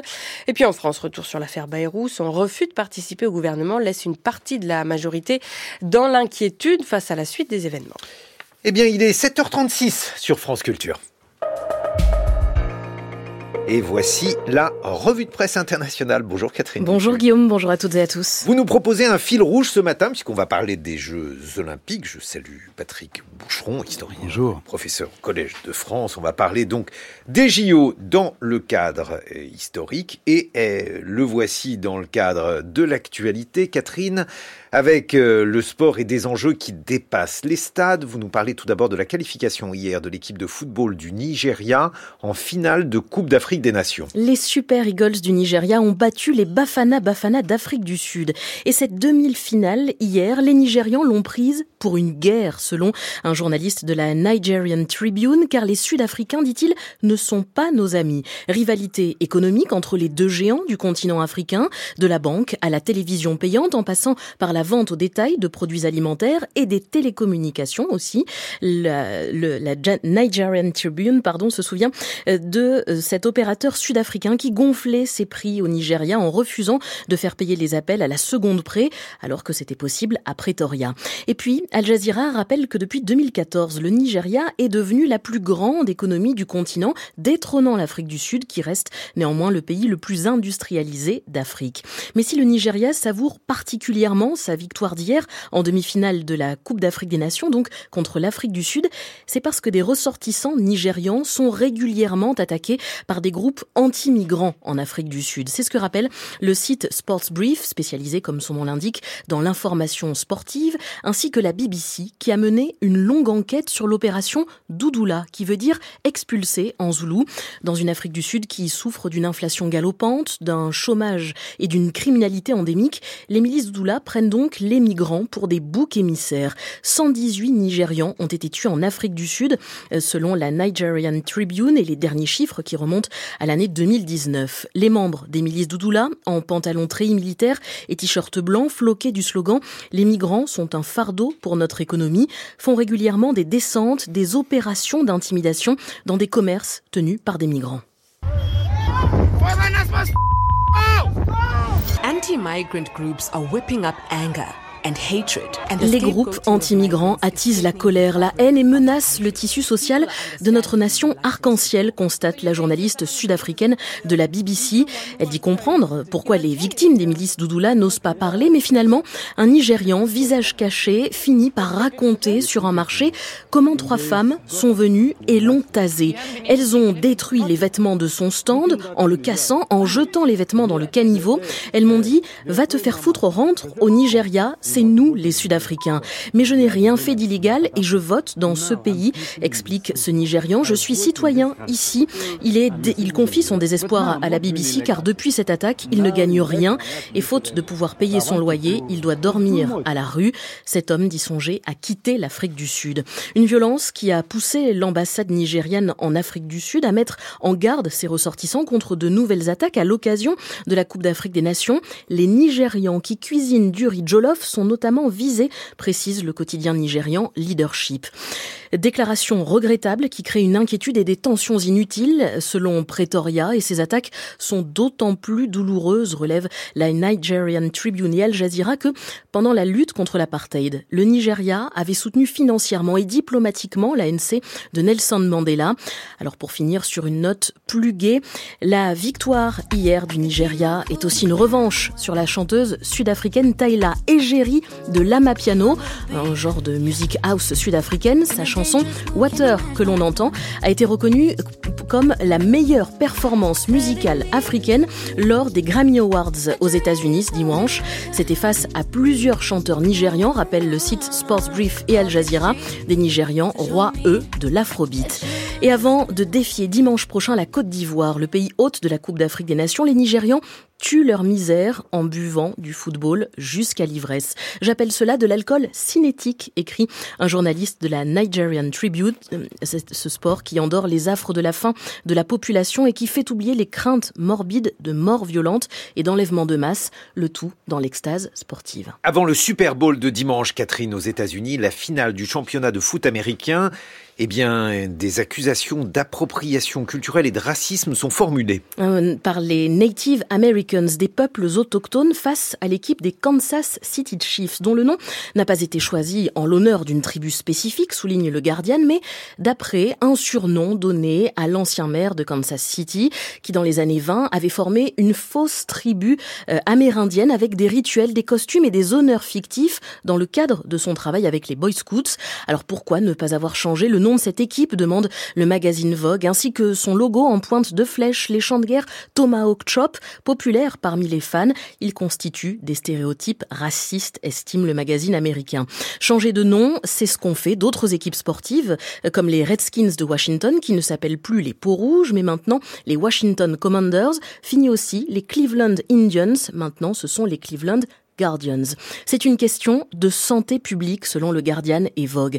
En 2005, un rapport de l'association de psychologie américaine révélait que les mascottes basées sur des stéréotypes avaient un effet néfaste sur le développement de l'identité sociale et l'estime de soi des jeunes autochtones.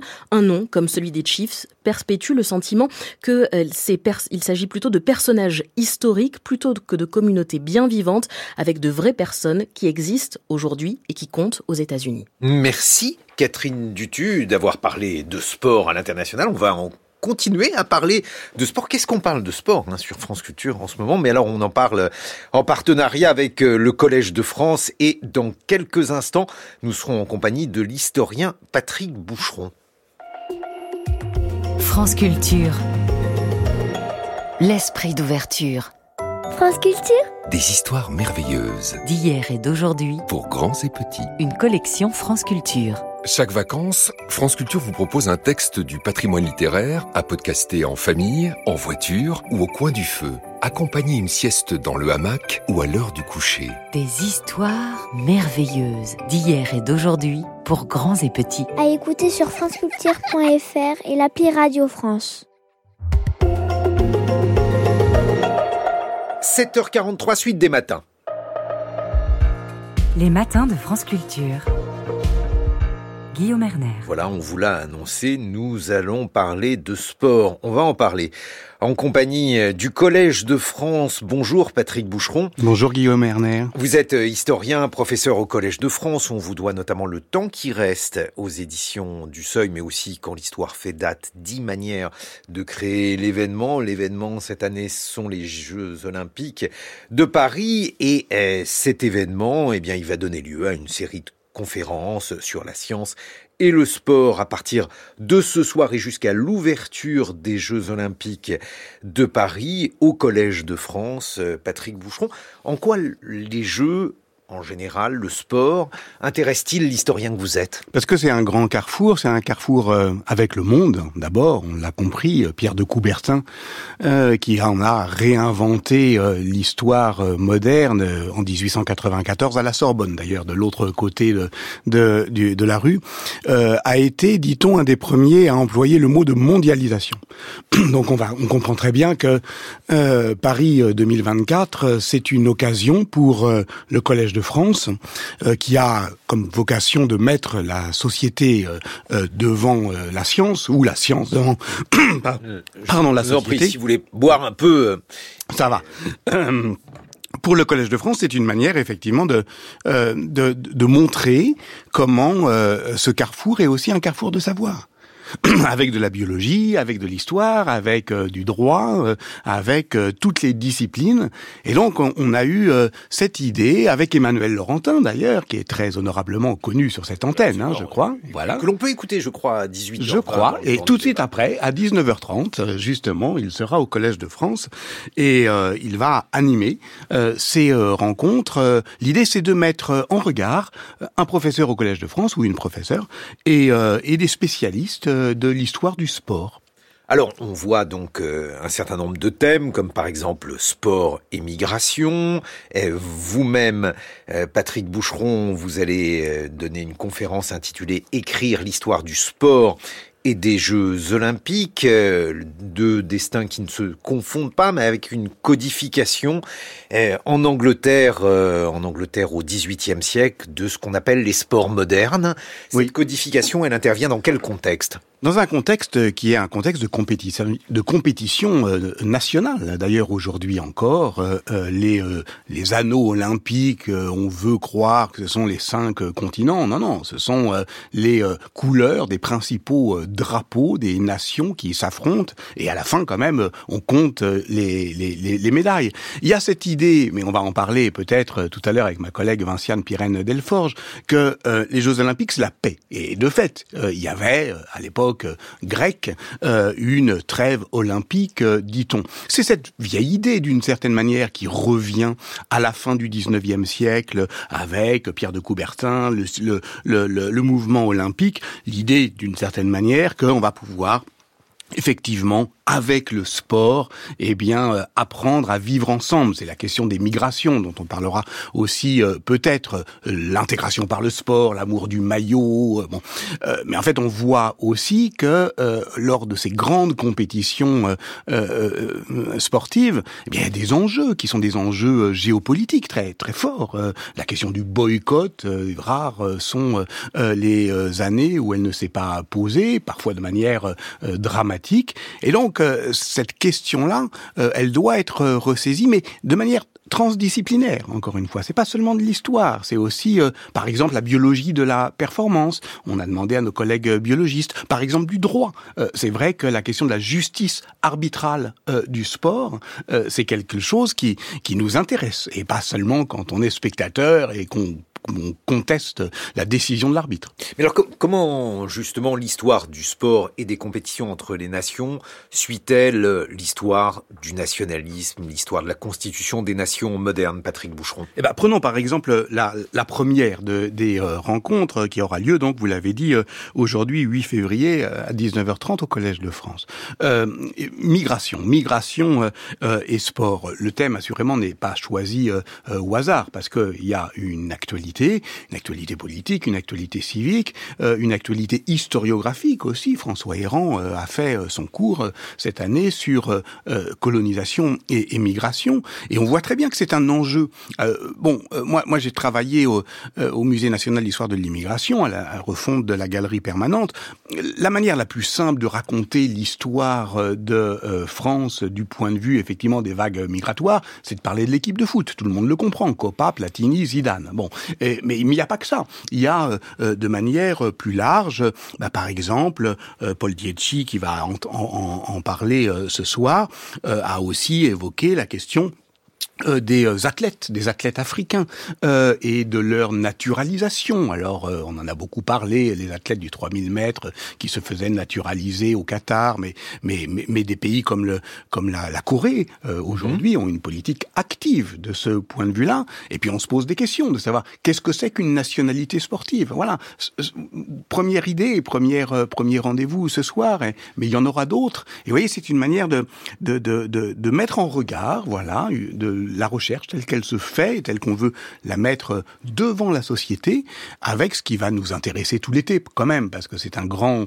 rendez-vous. Et l'idée c'est que bah, tous les mois ou presque 8 février 21 mars 25 avril jusqu'au 4 euh, euh, juillet on accompagne euh, à notre manière celle du collège de France la l'arrivée des jeux.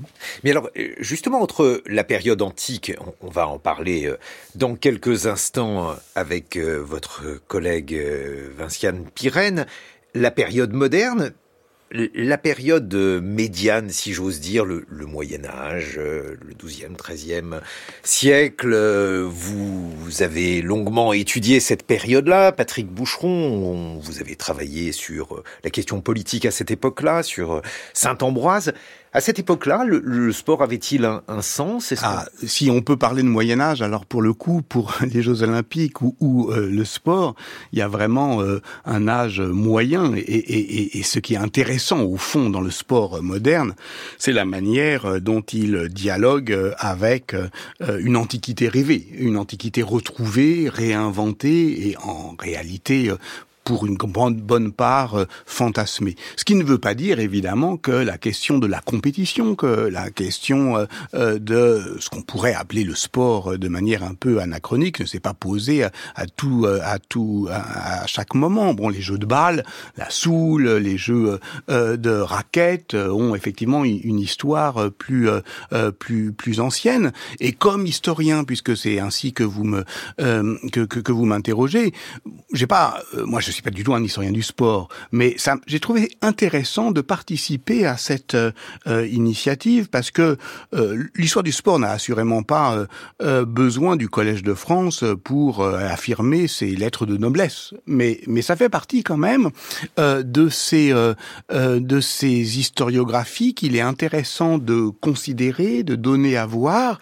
Emmanuel Laurentin a, a présidé un, un, un comité d'histoire euh, des Jeux Olympiques et puis euh, il est aussi commissaire d'une grande collecte d'une grande collecte parce que ça nous intéresse. C'est pas simplement l'histoire des grands athlètes, l'histoire des grands rendez-vous, l'histoire des grandes compétitions. La grande collecte est sur le sport amateur.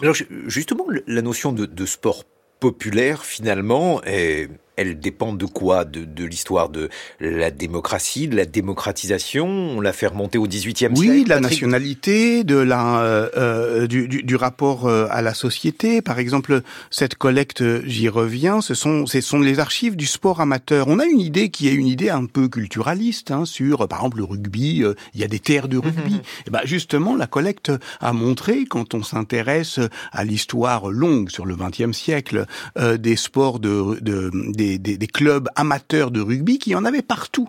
Il y en avait notamment euh, euh, en Bretagne très massivement et on l'a un peu oublié. Et donc il y avait une, une France du rugby euh, comme il y a aujourd'hui une France du football. Et, et, et donc l'histoire de ce que je trouve intéressant moi dans l'histoire du, du sport, c'est qu'au fond elle est assez contre-intuitive. Il y a des choses qu'on s'attend à trouver on l'a dit, la compétition, l'intégration, la migration, et puis euh, euh, on les trouve.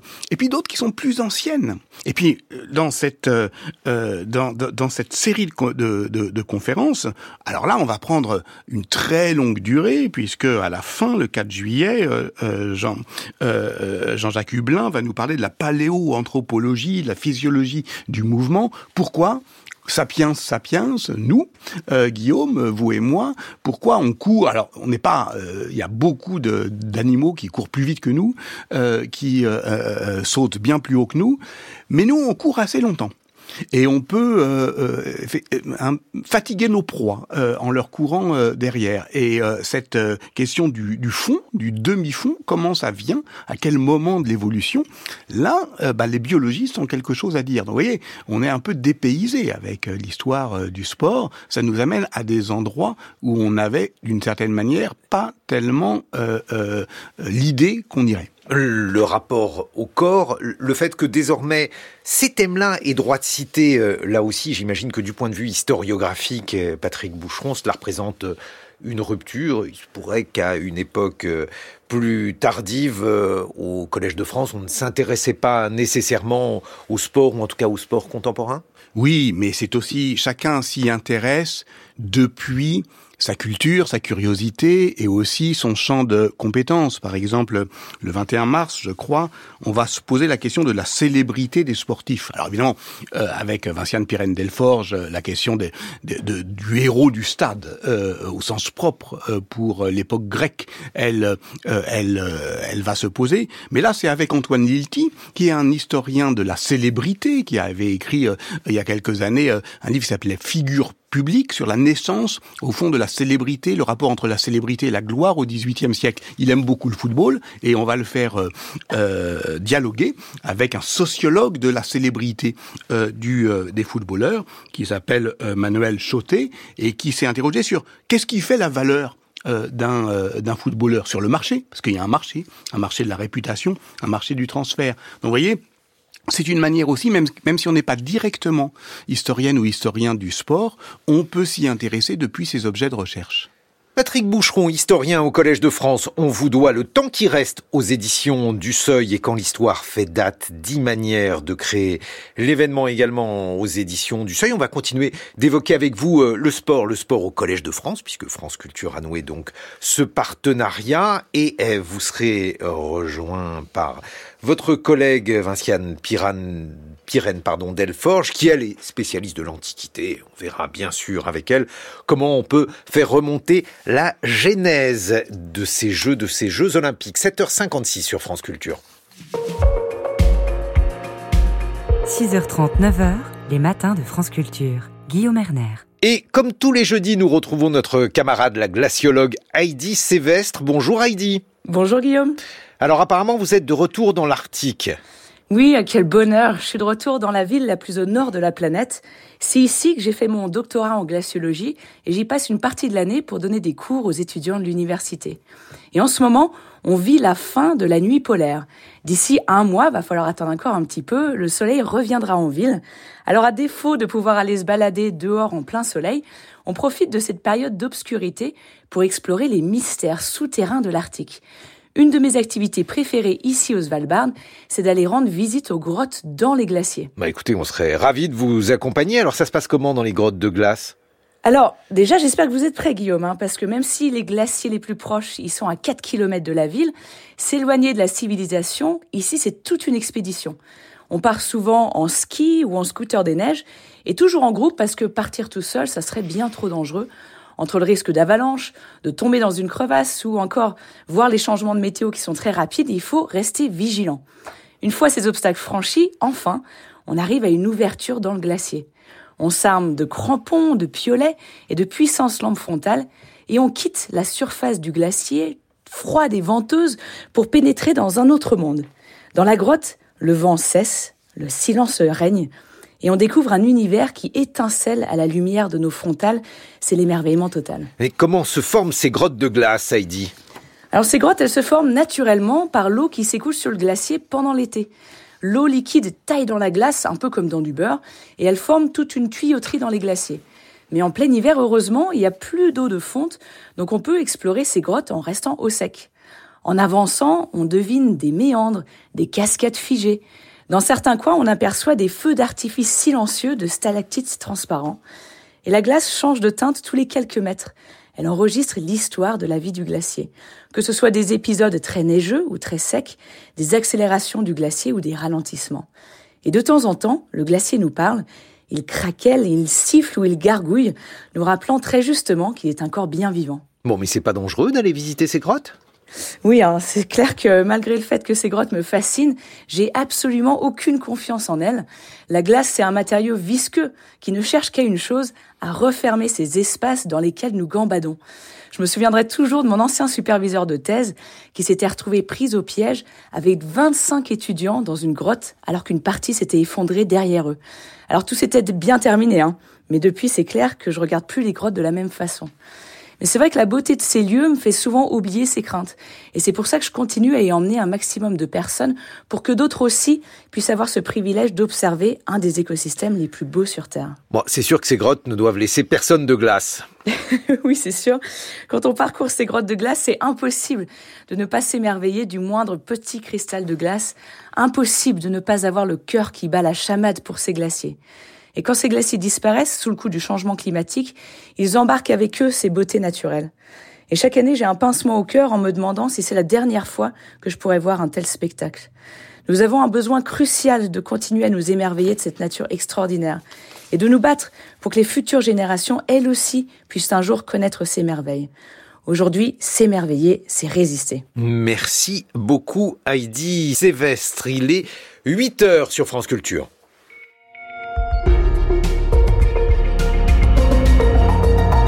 Et c'est le journal de Margot Delpierre. Bonjour Margot. Bonjour Guillaume, bonjour à tous. Le Qatar déçu voit les espoirs de trêve à Gaza s'éloigner. Après les propos durs de Benjamin Netanyahou, nous ferons le point et nous irons dans le sud Liban, à la frontière israélienne, où des civils n'ont d'autre choix que de subir des bombardements presque tous les jours. Le Pakistan, dans une situation économique plus que difficile, organise des élections législatives et provinciales. Aujourd'hui, la population est lasse. François Bayrou n'entrera pas au gouvernement, faute, dit-il, d'accord profond sur la politique à suivre Emmanuel Macron peut-il se passer du président du Modem? Jean Lémarie y revient dans son billet politique à 8h15. Depuis trois ans, il est possible de signaler des discriminations sur une plateforme, mais elles ne sont toujours pas assez déclarées. Explication à la fin de ce journal. Benjamin Netanyahou a été catégorique hier soir. Il dit avoir ordonné de préparer une offensive sur Rafah malgré tous les efforts diplomatiques pour une trêve dans la bande de Gaza. Le Qatar se disait optimiste sur une pause dans le conflit qui dure depuis quatre mois entre l'État hébreu et le Hamas palestinien. Mais le chef du gouvernement israélien a coupé court Thibault Lefebvre. C'est une véritable claque pour le médiateur qatarien et plus encore pour l'allié américain qui depuis le début du conflit fournit en bombes l'armée israélienne. Il y avait jusqu'à hier soir un sérieux espoir que les négociations entamées à Paris il y a une dizaine de jours avancent. En une phrase, le premier ministre israélien a balayé d'un revers de main l'hypothèse d'une trêve. Céder aux exigences délirantes du Hamas ne mènera pas à la libération des otages, mais ça provoquera un nouveau massacre, un terrible malheur sur l'État d'Israël. Et aucun de nos citoyens prêt à accepter ça. Quelques minutes après, d'anciennes otages se sont exprimées lors d'une conférence de presse. En pleurs, Adina Moshe a imploré Benjamin Netanyahou d'arrêter le carnage. Je m'adresse encore une fois à vous, monsieur Netanyahou. Tout est entre vos mains. C'est vous qui avez le pouvoir. J'ai peur. J'ai très peur que si vous persévérez à vouloir détruire le Hamas, il ne restera plus d'otages à libérer. Le message n'a visiblement pas été entendu. Comme son ministre de la Défense la veille, Benjamin Netanyahou a ordonné à son armée de préparer une opération sur Rafah, la dernière ville de l'enclave encore épargnée par l'offensive au sol israélienne. Pour le chef de la diplomatie américaine, Anthony Blinken, il reste de l'espace pour euh, un accord sur les otages. Le conflit se déroule aussi au sud Liban, entre l'armée de l'État hébreu et le Hezbollah. Les bombardements quasi quotidiens depuis quatre mois ont déjà fait plus de 200 morts, dont une vingtaine de civils. Côté israélien, 15 personnes ont été tuées selon l'armée. Des milliers ont déjà fui la région pour se réfugier ailleurs au Liban, mais beaucoup sont trop pauvres pour le faire. Noé Pignède s'est rendu dans un village à la frontière israélienne où les habitants vivent coupés du monde et peinent à se soigner. Reste un seul cabinet médical qui fonctionne encore. Dans ce centre médical du village de Riyam, la docteure Ahlam Assad enchaîne les consultations. Mohamed, 45 ans, s'assoit et relève son t-shirt. La médecin l'examine. Ça fait 4 jours que j'ai mal au poumon. Vous fumez? Non, même pas la chicha. Respirez profondément. Cette consultation est entièrement prise en charge par l'association libanaise Amel qui gère ce cabinet médical, le dernier du village, à 5 km de la frontière israélienne. Depuis quatre mois, je suis la seule médecin ici, à Riam. Beaucoup de gens ont la grippe en ce moment. Et dernièrement, on en a aussi qui ont des troubles psychologiques liés à la guerre. Tout le monde souffre de dépression. Et nous aussi. Les affrontements entre le Hezbollah et l'armée israélienne ont fait fuir la plupart des habitants de Riam. Sur les 2000 familles du village, il n'en reste plus qu'une centaine. La directrice du centre, Maïsa Haïdar. Il y a trois jours, une bombe est tombée juste à côté d'ici. Les patients ont commencé à paniquer. J'ai dû rassurer tout le monde, leur dire qu'ils n'allaient pas mourir. Bien sûr que j'ai peur, mais les gens comptent sur nous. Certains ont des maladies chroniques et ne peuvent pas vivre sans leurs médicaments.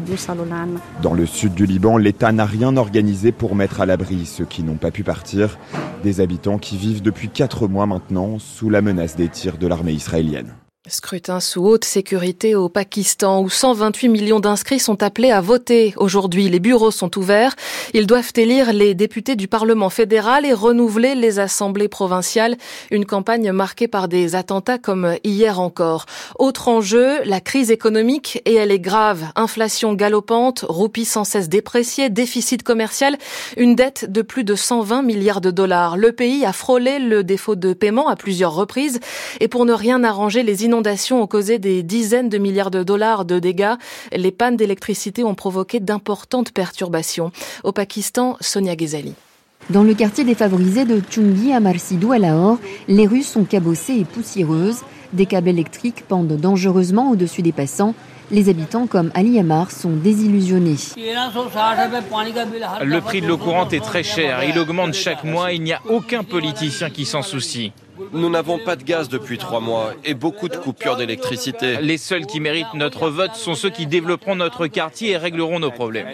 Ils sont déçus par les partis politiques traditionnels au Pakistan. À Islamabad, la population a les mêmes préoccupations. Khalid Mehmoud est commerçant. Le principal problème est l'inflation. C'est la priorité du prochain gouvernement. À cause de l'inflation, les pauvres souffrent. Un travailleur gagne 1000 roupies, soit 3 euros par jour, alors que ses dépenses sont deux fois plus élevées. Ils ne peuvent même pas se nourrir. C'est la raison principale de la hausse de la criminalité. Le chômage a par ailleurs explosé au cours de ces dernières années, notamment chez les jeunes. 31% des diplômés sont sans emploi, comme Ali Messim, psychologue de formation. Tous les jeunes ont peur pour leur avenir. Tant qu'il n'y aura pas de candidats parmi nous, nos voix ne seront pas entendues. Il est devenu trop difficile pour les jeunes de vivre ici. Je viens de terminer mon baccalauréat. Pour un avenir meilleur, je vais devoir quitter le Pakistan. L'écart entre les riches et les pauvres s'est encore accru dans le pays au cours de ces dernières années. Près de 40% de la population vit sous le seuil de pauvreté. Sonia Ghazali pour euh, RFI et France Culture. Nous vous en parlions hier. Comme attendu, Ilham Aliyev, l'autoritaire président de l'Azerbaïdjan au pouvoir depuis 20 ans, a été réélu avec plus de 90% des suffrages selon des résultats partiels. Plus de détails ce matin dans les enjeux internationaux à retrouver en podcast sur l'application Radio France et le site de France Culture. Le Congrès américain a encore buté hier sur des enveloppes d'aide à l'Ukraine ou Israël. L'Ukraine envahi depuis presque deux ans par la Russie avec euh, un sujet d'angoisse en ce moment. Comment l'armée va-t-elle mobiliser les 500 000 personnes supplémentaires nécessaires pour tenir face à Moscou? Le Parlement a voté hier en première lecture un projet de loi controversé. Il donne quelques orientations. L'âge de la mobilisation passe de 27 à 25 ans et ceux qui se battent depuis le début espéraient être enfin libérés. Mais rien n'est moins sûr. À Kiev, Maureen Mercier. Ina, la trentaine, elle a manifesté durant des semaines pour que son mari puisse enfin être démobilisé. Comme tous ceux qui se battent depuis le début de la guerre, il est épuisé physiquement et psychologiquement. Ina a vu ses espoirs douchés, il ne rentrera pas à la maison. Selon ce projet de loi, tous ces hommes devront tenir encore un an de plus, minimum. Combien de temps doivent-ils rester? Jusqu'à ce qu'ils meurent, c'est ça? C'est de la destruction provoquée par le gouvernement lui-même. Ina en veut aux autorités, elle en veut aussi à ceux qui versent des pots de vin pour échapper à l'armée. Elle regarde tristement son enfant, 8 ans. Vous devez comprendre que notre enfant vient d'avoir 8 ans. Il en avait 6 lorsque son père est parti à la guerre. Cela signifie que mon enfant a vécu un quart de sa vie sans son père. C'est beaucoup. Mon fils n'arrête pas de me demander Maman, pourquoi le père de Maxime n'est pas allé à l'armée? Pourquoi le papa de Marc n'est pas à la guerre? Une fois, il m'a même dit et ça m'a choqué. Maman, pourquoi n'avons-nous rien fait pour empêcher papa d'aller là-bas? Qu'est-ce qu'on peut bien répondre à cela? Elle conclut, si son père doit se battre encore une année, peut-être qu'ils ne se reverront jamais. Cette loi doit encore passer en deuxième lecture au Parlement, des changements pourraient y être apportés, mais Ina a cessé d'espérer. 8h08 sur France Culture. C'est la suite du journal de Margot Delpierre. Non seulement la fin du remaniement n'a toujours pas eu lieu, mais c'est la crise ouverte au sein de la majorité. François Bayrou, dont le nom circulait pour entrer au gouvernement, a dit non hier soir à l'AFP. Le président du Modem affirme avoir refusé le ministère des Armées et envisagé deux engagements pleins. Le premier au ministère de l'Éducation, le second sur le gouffre qui s'est creusé entre la province et Paris, selon lui. Mais sans accord profond sur la politique à suivre, je ne pouvais pas accepter d'entrer au gouvernement, explique-t-il. Fin du suspense, donc, qui plonge une partie de la majorité dans l'incertitude, Rosalie Lafarge. Il en a surpris plus d'un dans la majorité, François Bayrou. Si les élus modem se sont plutôt fait discrets, réunis dans la soirée pour décrypter tout cela, leurs alliés jusqu'ici de Renaissance ont été plus enclins à commenter. Certains minimisent, c'est Bayrou, c'est un des coups de sang dont il a le secret, mais d'autres ne cachent pas leur agacement. On n'avait franchement pas besoin de ça. Qu'est-ce qu'il lui prend? Qu'est-ce qu'il cherche surtout? se demandent plusieurs parlementaires macronistes, et chacun y va de son explication. Comme ce député de l'aile gauche qui croit savoir que le chef de file centriste voulait être numéro 2 du gouvernement faire entrer 4 voire 5 modems dans une équipe annoncée comme resserrée. Il a juste eu les yeux plus gros que le ventre et frôle désormais l'indigestion. La question maintenant, c'est ce que ça veut dire au-delà du cas personnel de François Bayrou. Le modem est-il toujours dans la majorité? Marc Fesneau peut-il rester, lui, au modem et dans le gouvernement? s'interroge une macroniste. Quand un proche d'Emmanuel Macron refuse, lui, de croire à l'explosion de l'alliance. Il a le sens du collectif, il voit bien les enjeux du moment, il ne peut pas prendre le risque de fracturer la majorité ni de mettre en difficulté le président. Une autre grosse voix du groupe à l'Assemblée n'en est pas si sûre. Bayrou a critiqué la loi immigration, la nomination de Gabriel Attal, la droitisation du gouvernement. Il prend ses distances parce qu'il est déjà sur le coup d'après, craint ce député, qui imagine le maire de Pau lancé dans une course non plus à la gouvernance, mais à la présidence. Salah Abdeslam est de retour en France. Il a été extrait hier de sa cellule belge où il souhaitait rester pour être incarcéré près de Paris. Seul membre encore en vie des commandos du 13 novembre 2015, il a été condamné à la perpétuité incompressible par la justice française et à 20 ans de réclusion criminelle en Belgique pour les attentats de mars 2016 à Bruxelles. Ses avocats dénoncent une violation de l'état de droit. Décision saluée, en revanche, par les associations de victimes du terrorisme. Arthur Desnouveau est le président de Life for Paris. C'est à la fois une surprise et un soulagement. Euh, on avait été très choqués de voir que la Belgique pouvait euh, mettre des bâtons dans les roues après un verdict, euh, surtout acquis au terme d'un procès que tout le monde disait exemplaire. Euh, et on avait peur que euh, cette escapade belge se transforme en une, une, guerre de tranchées juridiques pendant des années et des années. Et donc on est vraiment euh, ravis que la France ait réussi à faire le nécessaire pour faire revenir Salah Abdeslam et pour qu'il exécute la peine qui a été prévue par un tribunal français. Quand on lit les motivations et, et les communiqués de presse de part et d'autre, on, on, sent évidemment qu'il y a une décision politique derrière tout ça. Il y a une question autour de la justice européenne et de la justice européenne antiterroriste qui n'existe en réalité pas vraiment. C'était gênant de voir que deux pays qui collaborent au mieux euh, pour lutter contre le terrorisme pouvaient s'empêcher l'un l'autre euh, d'être autonomes dans leur jugement. Euh, et au procès pour terrorisme, on voit que la parole des victimes compte. Elle ne tord pas du tout l'état de droit, elle vient de légitimer. C'est évidemment pas notre parole qui a permis le retour de Salah Abdeslam, mais c'est notre parole qui légitime une partie de l'action publique et notamment de cette action politique dont on parlait précédemment. Arthur Desnouveau de l'association Life for Paris avec Florence Turme. Plus de 33 millions de Français sont concernés par un vol de données lors d'une cyberattaque. Elle a visé des gestionnaires du tiers payant selon la CNIL. Dans ces données volées figurent l'état civil, date de naissance, numéro de sécurité sociale notamment, mais les informations bancaires ou médicales n'en ferait pas partie. Il y a trois ans était lancée la plateforme antidiscrimination.fr avec un numéro, le 3928. Pour mieux lutter contre, la défenseur des droits organise un colloque aujourd'hui et appelle à un sursaut général. En trois ans, ce numéro 3928 a reçu plus de 35 000 appels, mais la majorité des discriminations subies passent encore sous les radars, Anne Fauquemberg. Toutes les enquêtes menées par des universitaires montrent que les discriminations sont peu déclarées par rapport à leur ampleur, explique la défenseur des droits.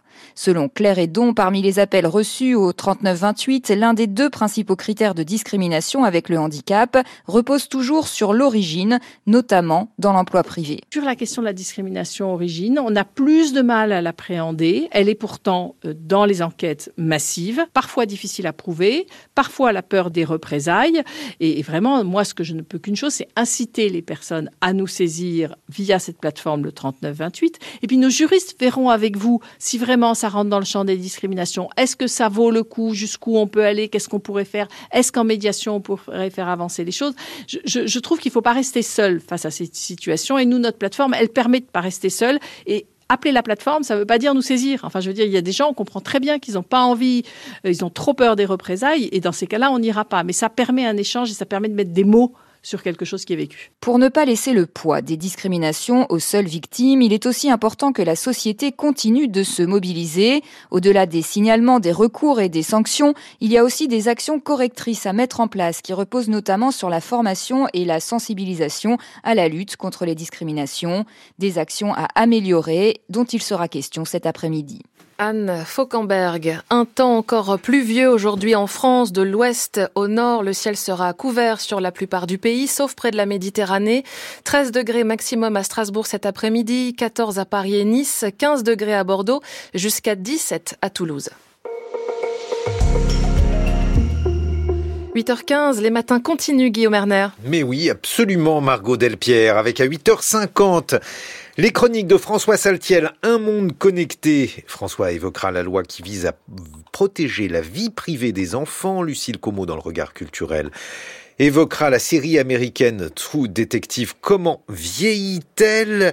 On verra aussi comment vieillissent les Jeux Olympiques. C'est un partenariat avec euh, le Collège de France. Nous serons en compagnie de deux historiens, Patrick Boucheron et Vinciane Pyrène, euh, historienne spécialiste de la Grèce antique.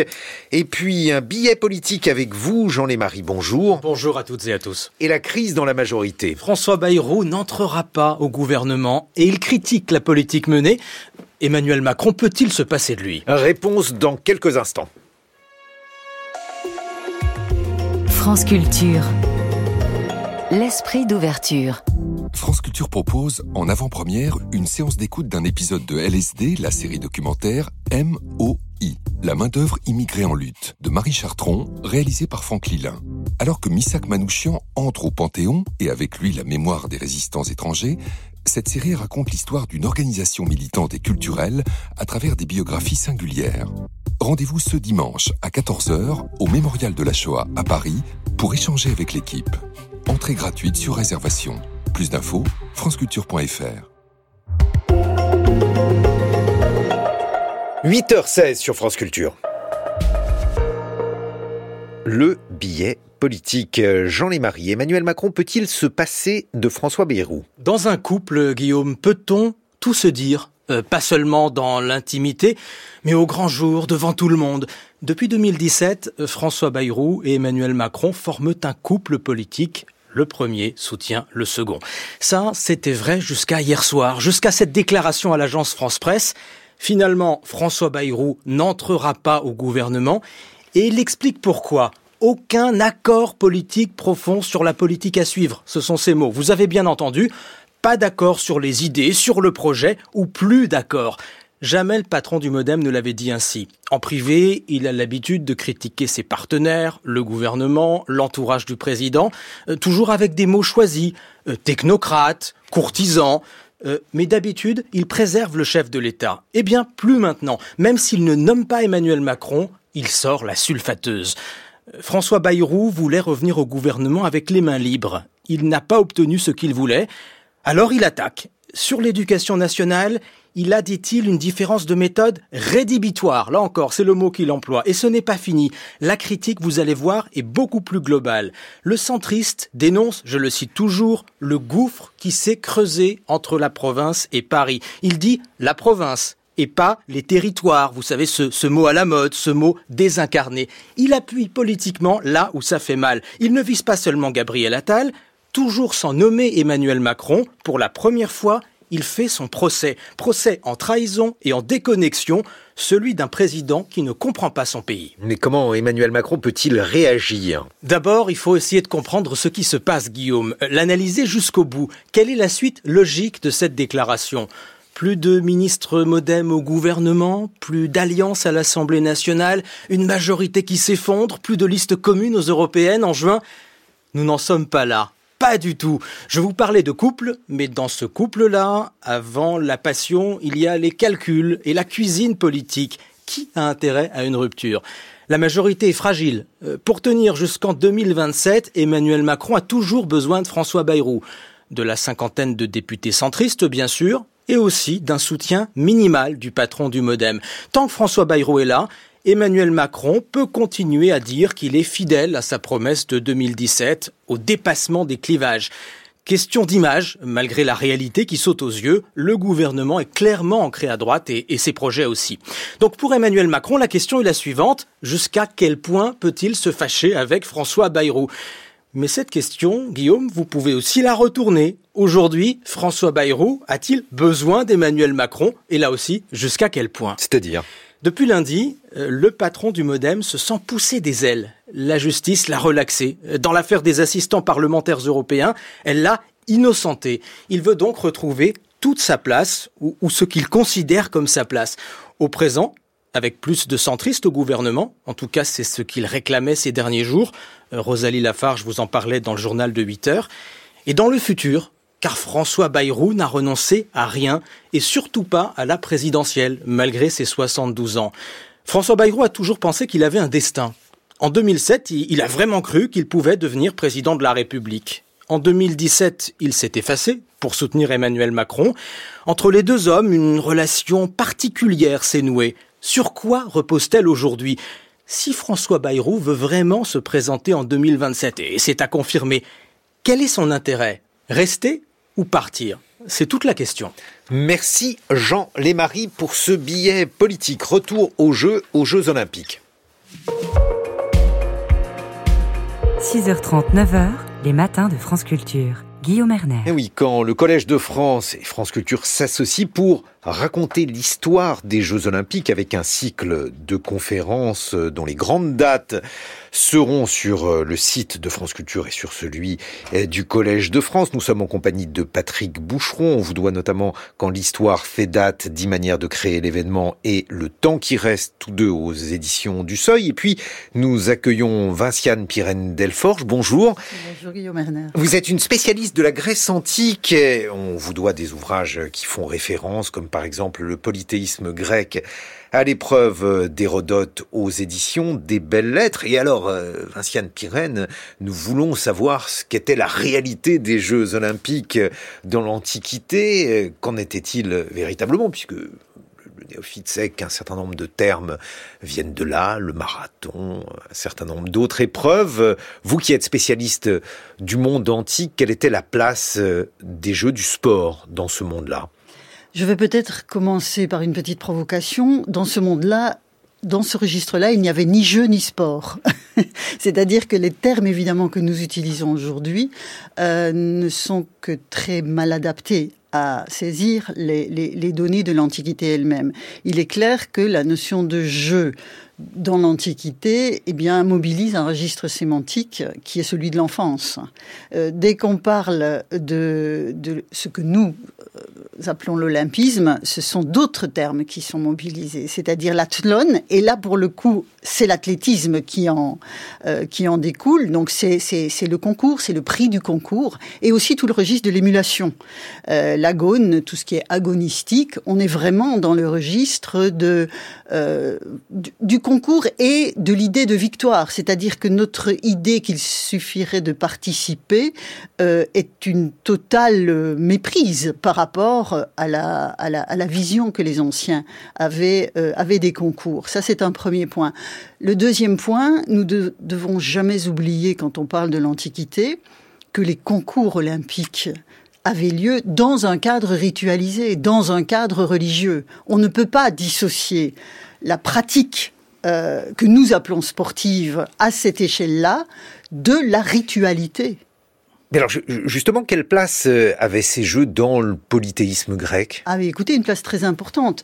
Euh, on peut dire que quand on, on fondait un culte dans l'Antiquité, un culte avec un, un tant soit peu d'envergure, il y avait trois choses qui étaient mobilisées. C'était le sacrifice.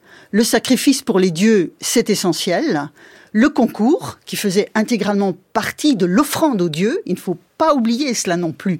Concourir dans un sanctuaire, c'est faire une offrande aux dieux, et puis une foire, parce qu'il y a aussi tout l'aspect que nous qualifierions de profane, où il fallait bien manger, euh, boire euh, pendant, pendant cette célébration. Donc, la, la place, elle est religieuse. Patrick Boucheron. En fait, aujourd'hui, quand on parle des Jeux Olympiques euh, en rapport avec cette antiquité euh, rêvée, euh, on fait des métaphores, les dieux du stade, euh, les héros. Mais dans l'antiquité euh, grecque, cette héroïsation, elle était véritable, elle était réelle, concrète. Elle, elle pouvait avoir lieu, mais peut-être moins souvent qu'on ne le qu'on ne le pense. C'est-à-dire qu'il y a effectivement, dans certains cas, euh, une exaltation de la figure du vainqueur quand il rentre dans sa cité. Parce qu'aujourd'hui, on représente son pays aux Jeux Olympiques. Dans l'Antiquité, on portait la réputation de sa cité, sa réputation propre et la réputation de sa cité. Et donc, dans les grands concours, le prix de la victoire, c'était une couronne, donc c'était très peu matériel, mais la, dimension symbolique était extrêmement importante. Au retour de la cité, on avait toute une série de, privilèges possibles, dont une forme parfois de divinisation, mais assez rare au total. Ce qui est intéressant aussi peut-être, euh, c'est euh, l'histoire des, euh, des systèmes de valeurs qui mettent les différentes épreuves qu'on dit sportives aujourd'hui dans effectivement une échelle de reconnaissance. Alors aujourd'hui, on sait bien qu'il y a des disciplines nouvelles dans, dans, les Jeux Olympiques, d'autres qui sont plus anciennes, d'autres qui n'ont pas le même la même aura dans les Jeux Olympiques que dans la société mondialisée comme le football. Mais dans l'Antiquité, c'est intéressant aussi de voir les rapports entre, bah, par exemple, la course et la lutte. Enfin, comment ça se mmh. comment ça se s'organise? En fait, il, il, y a il y a beaucoup moins évidemment de, de discipline dans l'Antiquité qu'aujourd'hui, ça c'est clair. Par exemple, ce qui est très intéressant aussi de constater, c'est qu'il n'y a pas de, de sport d'équipe. Mm. C'est toujours l'individu face à, sa, un adversaire ou à une, compétition. Donc il n'y a pas de sport d'équipe. qui participait? Qui participait? Écoutez, dans, il faut là la chronologie a de l'importance, c'est-à-dire que quand on regarde euh, aux périodes archaïques et classiques, donc grosso modo entre le 7e et le 5e avant euh, notre ère, euh, ce sont les élites. Ce sont des membres de l'élite qui participent au concours, l'élite des cités, tout simplement parce que pour participer à ce genre de concours, il faut du bien, il faut, il faut pouvoir s'entraîner, il faut, on, on, ne peut pas aller travailler au champ et puis aller à la palestre. Donc euh, il y a effectivement une distinction entre les, on dirait aujourd'hui les classes sociales dans la participation à ce, type de concours. Et le, rapport au corps, quel était-il euh, Puisque on, se représente euh, là aussi les jeux dans l'Antiquité avec un rapport au corps peut-être plus, moderne qu'il n'a été plus tard, quelques siècles plus tard. Vinciane Pirenne, on a tort? Il est clair que le rapport au corps, euh, on, a, un peu le sentiment que c'est un héritage grec, euh, dans la mesure où euh, toute la sculpture de l'époque archaïque exalte le corps humain dans ses, proportions les plus, les, plus, les plus remarquables. Et cette exaltation du corps, elle va jusqu'à donner aux dieux la forme des, humains. Donc on voit bien qu'il y a un rapport effectivement à cette harmonie, encore un mot grec, euh, cette harmonie des proportions qui est, qui est terriblement grecque, mais qui n'est finalement pas nécessairement mise en regard de la participation au concours eux-mêmes. Donc il n'y a pas cette exaltation euh, du, corps sportif, si je mhm. puis dire, en utilisant un terme anachronique, euh, dans, le, dans la représentation que l'on peut se faire des concours grecs. Il faut nuancer cela. Oui, c'est ce rapport entre les concours anciens et les concours modernes dans l'esthétique même euh, du corps qui nous a donné envie avec Emmanuel Laurentin qui va co-animer toutes les toutes les manifestations, toutes les rencontres euh, à partir d'aujourd'hui d'ailleurs ce soir 19h30. Je crois que la vôtre euh, c'est le 23 mai, c'est ça? Et ça sera en rapport avec une exposition au Louvre sur l'olympisme.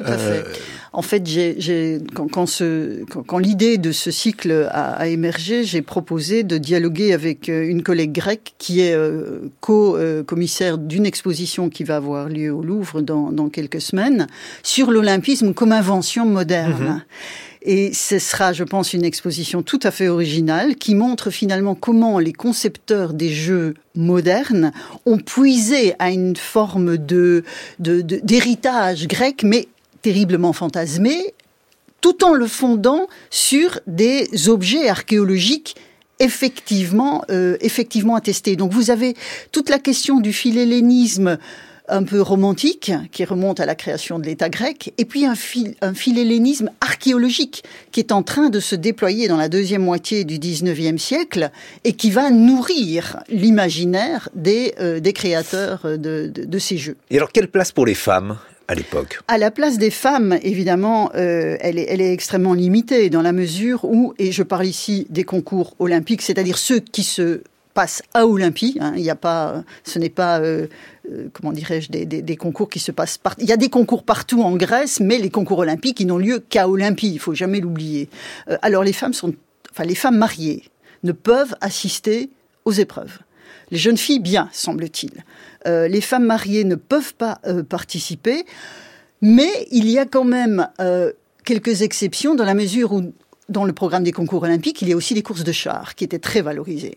Des, courses de chars. Et dans ce cas-là, c'est le propriétaire des chevaux qui reçoit la couronne. Et dans ce cas-là, parfois, c'est rare, mais ça arrive, des femmes pouvaient être mises en avant puisqu'elles possédaient les chevaux. Mais ça, bon, c'est l'exception plutôt que, que, la règle. Mais justement, je me demandais, Patrick Boucheron, vous qui avez travaillé sur euh, la fresque euh, du bon gouvernement, euh, donc qui est dans le Palazzo Pubblico à, à, Sienne, et si on sort du Palazzo Pubblico, il y a cette arène où il y avait des, des courses de chevaux. Mmh. alors, dans ce contexte-là, donc ce, ce, palio qui date du bah, il est, oui, 13e, oui, 12e, 13e, et qui ensuite s'arrête et est réinventé. C'est comme les Jeux Olympiques euh, dans des euh, dans un contexte qui est bah, celui du fascisme. Hein. Donc c'est toujours assez intéressant parce qu'on voit. justement, si vous deviez comparer eh, les, les, stades euh, dont Vinciane Pirenne analyse l'importance et ce, ce, palio, cette place sur une un lieu particulièrement important pour la conception donc de la cité cette fois-ci italienne, là en l'occurrence sienne. On y retrouverait la compétition, on y retrouverait la dimension agonistique dont Vinciane Pirenne parlait. Évidemment, euh, les cités euh, euh, italiennes de, l'Italie communale se rêvent comme des républiques gréco-romaines continuées. Ah, donc c'est déjà une, une place du philhellénisme en tout cas, c'était, en tout cas, ils ont l'idée euh, que avec euh, ces grandes courses de chevaux, ils réalisent deux choses qui sont d'ailleurs euh, les deux choses que l'olympisme moderne tente aussi de concilier, c'est-à-dire une forme de trêve. La question de savoir si la trêve olympique a jamais existé est une question qui agite les historiennes et les historiens. Enfin, en tout cas, une pause dans la conflictualité ou sa ritualisation, c'est-à-dire le fait que on va se battre les uns contre les autres. En l'occurrence ici, c'est quartier contre quartier, contre contre Contrade, mais euh, dans une forme qui est euh, réglée, mais très violente. D'ailleurs, le palio, euh, c'est aussi un moment de, de masculinité exacerbée. Aujourd'hui encore, ça frappe par sa par sa brutalité. Donc c'est la dimension agonistique qui prime sur le reste? Oui, et puis il y a aussi cette, histoire du corps. le corps dans tous ses états, on voit très bien que le corps grec, son esthétique, sa valorisation, aujourd'hui, et je pense que c'est ce que vous allez montrer en, rapport avec cette exposition euh, du Louvre. Euh, on la voit aussi euh, au filtre de ces réinterprétations, d'ailleurs plus ou moins bienveillantes. Et la place justement dans ces représentations du corps, de l'homoérotisme qui aujourd'hui nous, nous, frappe, mais c'est peut-être une lecture anachronique des choses, Vinciane Pirenne? Non, non, non, ce n'est pas du tout une lecture, une lecture anachronique. Il y a, il y a effectivement une dimension pédagogique dans l'homoérotisme qui est, qui, est, qui, est très, qui est très grec. Euh, ce qui, en revanche, me gêne toujours, c'est de voir la récupération de la Grèce antique pour justifier euh, des pratiques modernes. Euh, ça, c'est évidemment un autre, un autre problème, parce qu'il faut remettre tout ça, tout ça en contexte. Et il est clair que l'homoérotisme antique a une dimension de, de, de, rite de passage, d'éducation euh, qui, qui, est contextuellement euh, voilà euh, attesté, mais que l'on ne peut pas projeter sans précaution sur, sur certaines justifications de notre temps. Le rituel, le rituel qui nous semble tout à fait aimable du transport de la flamme euh, d'Olympie euh, à la euh, cité, en tout cas de la Grèce, euh, à la ville qui organise les Jeux Olympiques. La première fois qu'il a été mis en œuvre, c'est à Berlin en 1936. C'est dans les, c'est pour les Jeux nazis qui justement avaient un rapport et, pas seulement esthétique de réappropriation de de ces valeurs de l'Antiquité l'Antiquité grecque. Et la, vraiment, la, flamme, ce n'est la, tradition de, la flamme olympique est une pure recréation euh, moderne. Le, seul fondement que l'on pourrait trouver dans l'Antiquité est il, appuie ce que je disais tout à l'heure. On a un texte d'un auteur du deuxième siècle de notre ère qui, qui, fantasme lui aussi l'épreuve de la course, parce que dans les concours olympiques antiques, l'épreuve de la course était déjà l'épreuve reine, l'épreuve mhm. du stade, euh, et euh, il raconte que le vainqueur avait le droit d'allumer l'autel de, enfin les parts mhm. sacrées qui étaient déposées sur l'autel de Zeus. Donc vous voyez que la, trace de ce rapport à la flamme, il est encore, il est ritualisé, il est religieux, mais ça n'a rien à voir avec ce que nous appelons la flamme olympique. Et alors, eh, Patrick Boucheron, quand Vinciane Pirenne parlait de, donc de questions de mots, avec euh, évidemment un, lexique qui a évolué, je, pensais au livre classique de, de Johann Huizinga, Homo Ludens, avec euh, la phrase célèbre d'introduction, euh, le jeu est, plus ancien que la culture. Comment distingue-t-on justement le jeu et la culture, le jeu et le sport?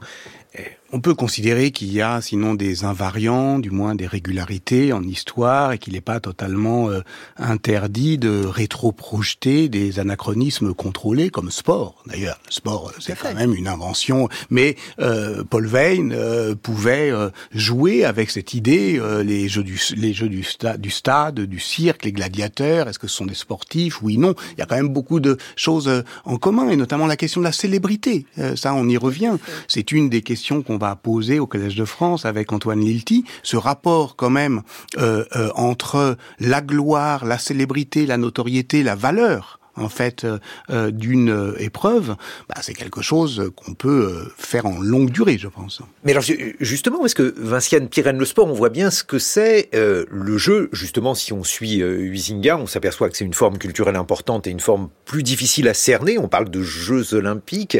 La notion de jeu, est-ce qu'elle avait un sens durant l'Antiquité, je veux dire, est-ce qu'elle correspondait à une sphère d'activité pour tous, pour une partie des hommes? Quelle signification pouvait-elle avoir? Eh bien, justement, j'ai une, collègue qui a lancé un grand projet européen qui s'appelle Locus Ludi sur cette question du jeu dans, l'Antiquité, et elle montre finalement le, caractère très répandu de toute une série de jeux, que ce soit pour les, enfants ou pour les adultes.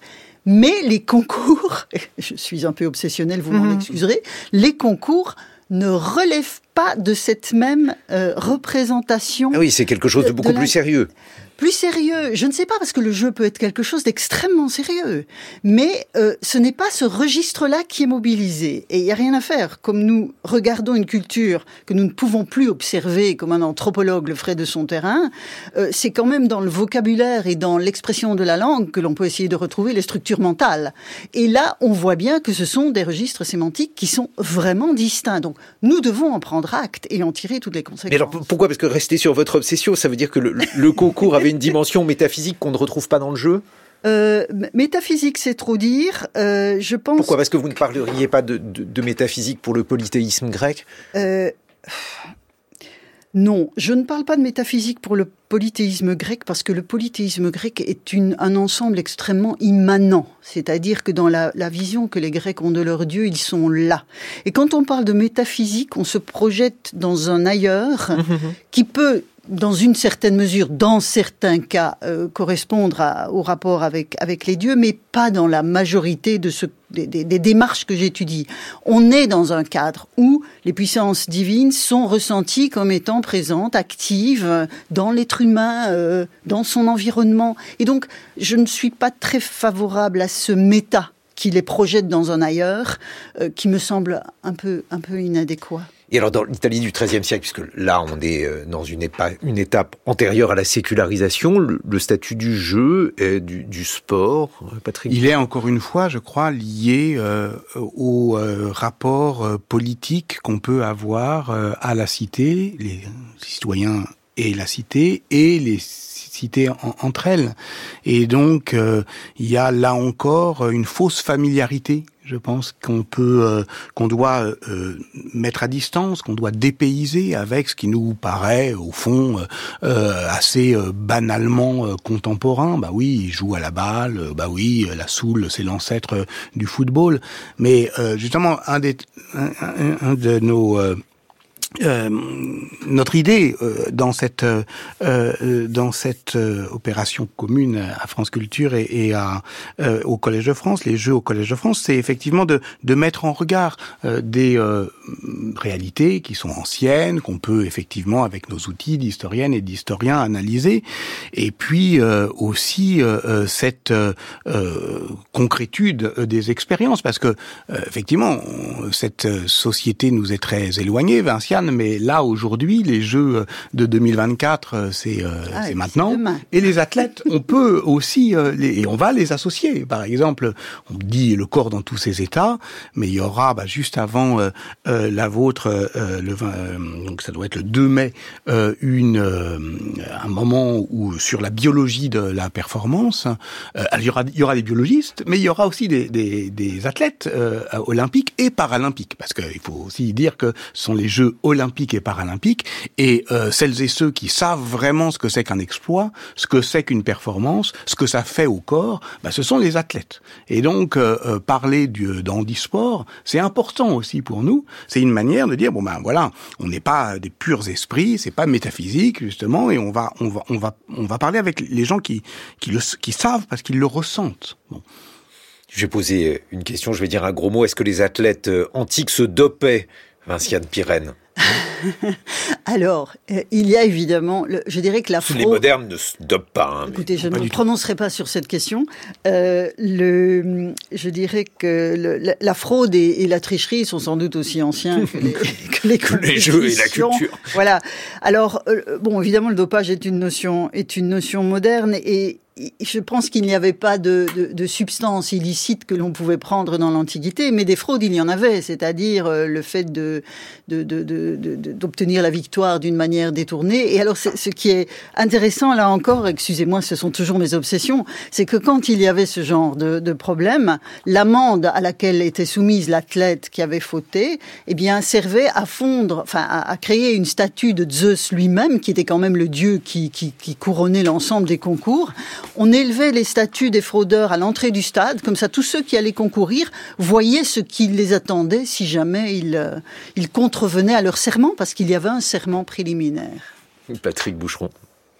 Oui, c'est intéressant aussi de rappeler euh, combien, euh, justement, en histoire, il y a des continuités et il y a aussi des, des étrangetés. Et le rapport entre le jeu, les jeux anciens et les jeux modernes, c'est un rapport d'héritage, mais c'est aussi un rapport de totale réinvention.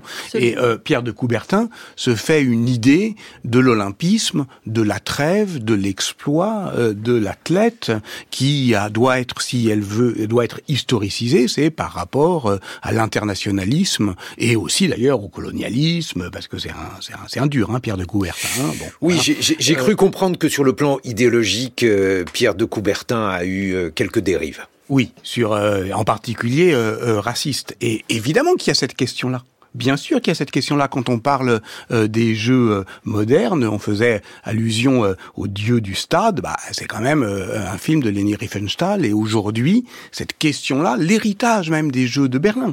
Quant à la politisation de ces grandes de ces grandes manifestations publiques, la question du boycott, elle s'était posée en 1936. Elle s'était posée même avant, en 1924, pour les premiers Jeux olympiques, enfin pour l'Allemagne en tout cas.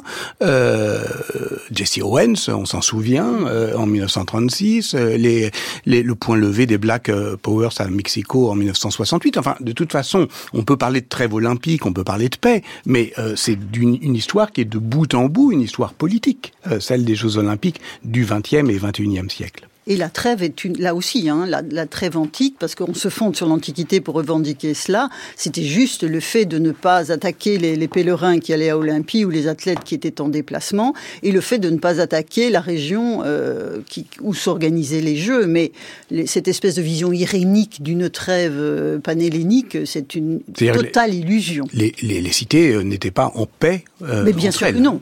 Bien sûr que non.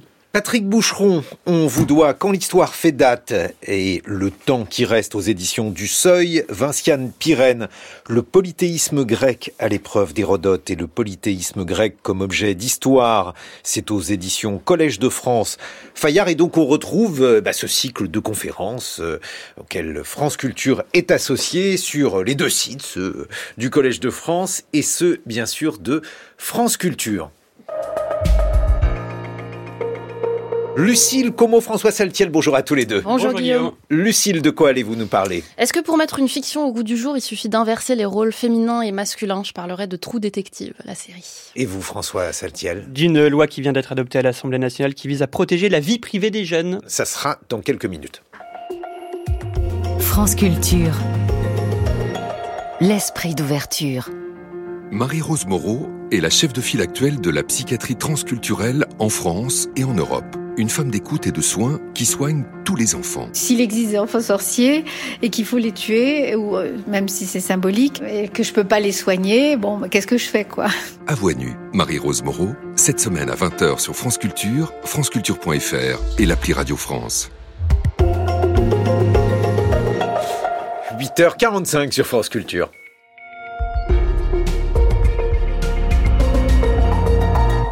Le 845, le point sur l'actualité par Anne-Laure Chouin. Bonjour Anne-Laure. Bonjour Guillaume, bonjour à toutes et à tous. Dans ce journal, nous entendrons François Bayrou interrogé il y a quelques minutes sur son refus de participer à un gouvernement Attal. Et puis, le dossier de ce 845 nous emmènera en Italie. Une partie de la gauche et de l'opposition au gouvernement Meloni dénonce la mainmise du parti du gouvernement sur l'audiovisuel public rebaptisé Télé Meloni.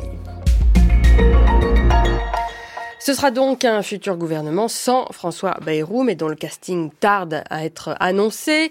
Hier, le président du Modem, fraîchement relaxé, a exclu de revenir au gouvernement malgré des propositions de l'exécutif à cause d'un désaccord de fond sur la conduite à tenir s'il avait été à l'éducation nationale comme il le souhaitait ou à un poste ayant en charge les territoires. Écoutez, euh, François Bayrou, interrogé ce matin sur France Info, expliquait son refus. Et j'étais persuadé qu'on peut redresser l'éducation nationale en peu d'années, mais que ça demande un choix politique qui est de faire ça avec les enseignants et les autres parties prenantes de l'école. Vous voyez bien, on est, on est sur un fond de, une musique de fond qui est au fond euh, les enseignants travaillent pas assez. Euh, c'est ce que vous a dit le président de la République, c'est ce que vous, vous a dit Gabriel Attal Mais Gabriel Attal a fixé des orientations et je pense que ça méritait une clarification pour moi, en tout cas, l'éducation nationale, ça ne peut pas se redresser dans un climat uniquement gestionnaire, on va dire. Je n'ai pas candidaté. Lundi soir, vos confrères m'ont posé la question et j'ai dit que pour un secteur du pays aussi important à mes yeux et dans une crise aussi grave, oui, j'étais disponible pour prendre ce risque. Il y a un deuxième sujet qui me préoccupe euh, terriblement, c'est la rupture en France constante, euh, continuelle, euh, progressive et de plus en plus grave entre la base et les pouvoirs. On voit un gouvernement qui comporte sur 14 11 ministres parisiens ou franciliens et sur 15 membres du gouvernement, pas un seul du sud de la Loire. Et vous vous rendez compte que tout ça crée un déséquilibre François Bayrou sur France Info. Alors que le parquet de Paris a ouvert une enquête pour viol avec violence sur mineur après la plainte de Judith Godrèche contre le réalisateur Benoît Jacot, l'actrice accuse ce matin chez nos confrères de France Inter un autre réalisateur, Jacques Doyon, de l'avoir agressée à deux reprises alors qu'elle était mineure. Elle évoque des faits qui se sont déroulés dans la maison de Jane Birkin, compagne à l'époque du cinéaste, mais aussi en présence de la même actrice sur le tournage du film La fille de 15 ans, sorti en 1989 et dans lequel Judith Godrèche euh, joue le rôle principal à l'époque. Elle avait 15 ans et le réalisateur une quarantaine d'années. Ce serait l'une des plus grosses failles de sécurité en France selon les spécialistes. Le vol de données de plus de 33 millions de Français par une cyberattaque contre des gestionnaires du tiers payant, deux entreprises qui se sont fait pirater donc les données des assurés via Médis et Almeris qui font l'intermédiaire entre les professionnels de santé et les complémentaires euh, santé pour garantir que les patients ont droit ou non au tiers payant. Euh, cette fuite concerne les états civils, date de naissance, numéro de sécurité non euh, des assureurs euh, santé ainsi que les garanties des contrats souscrits. Le Pakistan vote aujourd'hui sans Internet et sans réseau mobile pour des élections euh, ternies par des violences et des soupçons de manipulation. La campagne a été ensanglantée par plusieurs attentats près des bureaux de candidats. Le Pakistan, cinquième pays le plus peuplé du monde, avec 240 millions d'habitants, doit élire les 336 députés du Parlement fédéral et renouveler ses assemblées provinciales le tout sous la surveillance de plus de 650 000 membres des forces de sécurité. Suite du 845 d'Anne Lorchouin avec un dossier consacré à Télé Mélanie. C'est comme ça qu'on appelle en Italie l'opposition de gauche. C'est comme ça que l'appelle l'opposition de gauche. C'est le petit nom qu'elle donne effectivement à la RAI, la télé et la radio publique accusée d'être désormais inféodé à Giorgia Meloni. L'année dernière, la première ministre italienne de droite nationaliste a procédé à une reprise en main totalement assumée de la RAI. Depuis, les polémiques se multiplient. Hier, le, le Parti démocrate, première force d'opposition de gauche en Italie, organisait un rassemblement à Rome pour dénoncer cette mainmise donc du gouvernement sur l'audiovisuel public. Les précisions de Bruno Duvic. 300 personnes devant le siège de la RAI. La secrétaire du Parti démocrate, Elie Schlein, attaque Bill en tête. Nous avons organisé ce rassemblement parce que nous pensons qu'ils ont dépassé toute limite. Depuis le début, ce gouvernement se comporte en propriétaire. C'est une occupation militaire pure et simple de la RAI. Marre de télémélonie, marre d'un service public réduit à faire la propagande de ce gouvernement. Suite une liste des dernières controverses, ce titre du TG Uno, par exemple, le 20h de la première chaîne, fin janvier. 1000 euros en plus pour les personnes âgées On vote les 8 et 9 juin, les européennes. Il ne s'agissait que d'une expérience concernant quelques milliers de personnes âgées. Autre exemple, quand le ministre de l'Agriculture, par ailleurs de la famille de Giorgia Meloni, s'invite en ouverture du 20h pour parler d'une expérience de gastronomie italienne avec le Thomas Pesquet transalpin. Maria Elena Boschi, députée centriste. C'est quand même dingue de dépêcher le beau-frère dans le TG Uno pour un direct avec l'espace. Le ministre Lolo Brigida qui parle des pattes dans l'espace et passe avant le président de la République le jour de la mémoire des victimes de l'Holocauste, ce n'est pas le service public. Des vedettes ont quitté la RAI, des émissions emblématiques ont disparu. L'émission d'investigation Report a des relations tendues avec le gouvernement, mais son animateur Sigfrido Ranucci, présent hier soir, ne veut pas jouer les victimes. Je suis venu pour vous dire une chose. Je me sens un journaliste libre à la RAI. J'ai toujours pu travailler avec mon équipe. Mais il faut faire une réforme pour que la RAI échappe aux mains des partis politiques. Mais avec cette majorité, la réforme de la RAI est une douce utopie, d'autant que l'opposition est régulièrement renvoyée à son propre passé interventionniste et manquait hier soir l'un des deux grands partis de gauche, les 5 étoiles, fort peu critiques du gouvernement sur ce sujet le correspondant de France Culture à Rome, Bruno euh, Duvic. Et puis un dernier mot pour vous dire que janvier 2024 a été le mois de janvier le plus chaud de l'histoire mondiale, selon euh, l'Observatoire européen Copernicus. Jamais de telles températures n'ont été mesurées pour un mois de janvier. Elles dépassent de 1,66% celle de l'ère pré-industriel, soit au-delà de l'objectif du 1,5 degré de réchauffement climatique fixé par les accords de Paris. Le temps de ce jeudi, de la pluie sur presque tout le territoire, le Pas-de-Calais est en vigilance crue. Les températures sont toujours trop douces pour la saison, de 12 à 19 degrés du nord au sud cet après-midi. 8h52 sur France Culture. Les matins continuent avec vous, notamment Guillaume Erner. Et oui, et avec d'autres aussi, vous allez les découvrir à leur choix. 6h30, 9h, les matins de France Culture. Et ces autres, et ça n'est probablement pas un hasard, sont Lucille Como et François Saltiel. François, dans votre monde connecté, vous revenez sur une loi qui vient d'être adoptée à l'Assemblée nationale. Elle vise à protéger la vie privée des enfants. 195 voix pour et aucune contre. Euh, cela fait bien longtemps que l'Assemblée nationale n'avait pas témoigné d'une telle unité. Bon, notons tout de même qu'ils étaient 381 à ne pas avoir pris part au vote. La loi visant à mieux protéger le droit à l'image des enfants a donc été adoptée à l'unanimité par les députés ce mardi. Une loi qui vient combler un vide juridique et introduit la notion de vie privée de l'enfant dans la définition de l'autorité parentale du Code civil.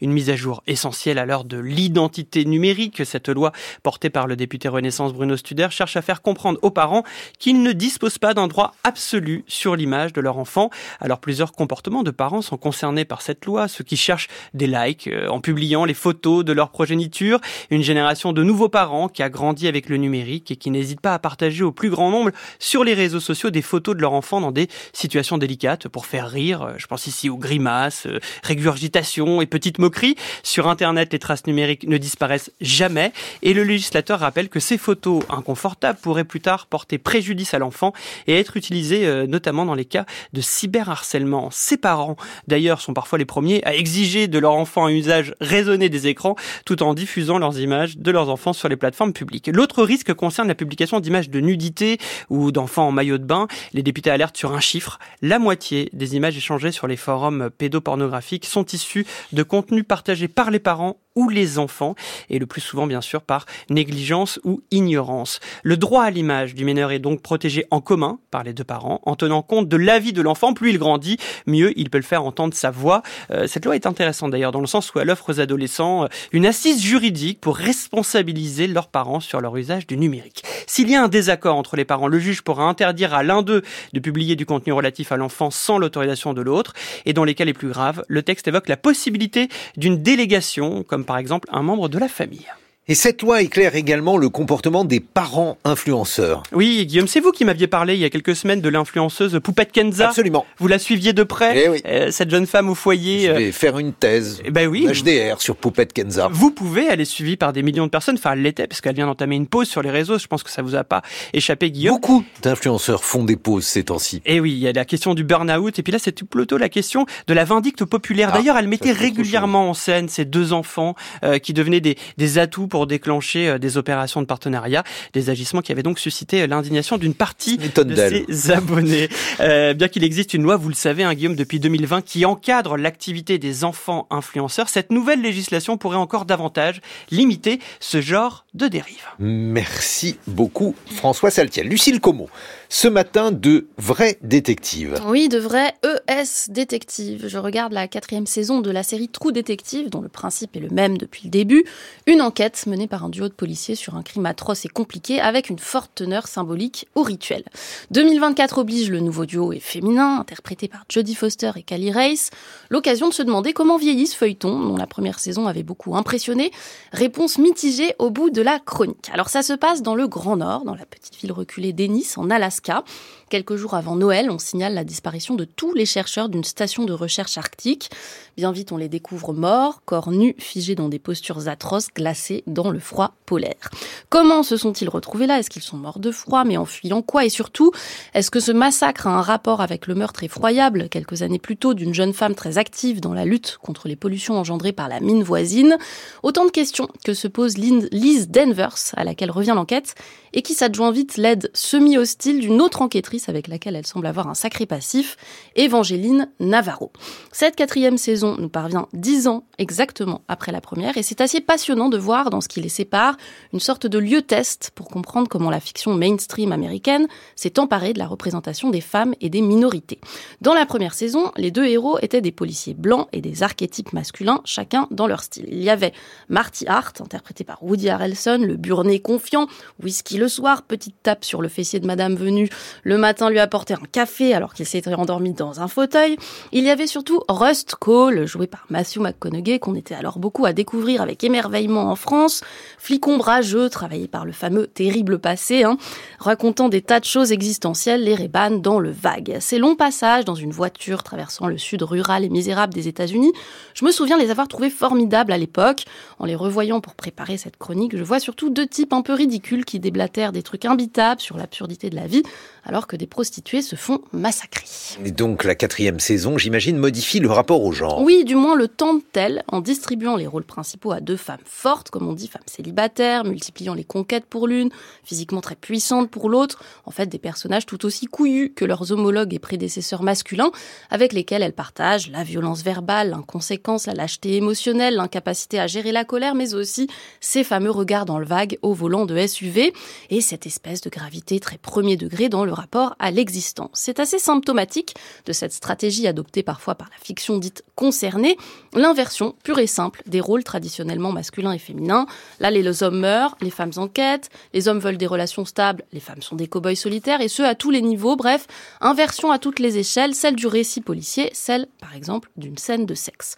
Plus intéressante est la manière dont l'identité amérindienne travaille le récit de cette nouvelle enquête, dans cette contrée au bord d'une mer de glace, plongée à cette période de Noël dans une nuit permanente, se révèle une société très singulière, clivée entre blancs et natives, plongée par la violence, la rudesse des conditions de vie, les drames familiaux, mais aussi, ça c'est la patte, trou détective, perturbée par d'inquiétantes croyances et folies collectives. Une même forme relie la première et la quatrième saison, littéralement une spirale noire tracée sur le premier corps, refait sur face, signe aussi d'une impossibilité à vraiment actualiser le modèle trou détective. Merci Lucille Como.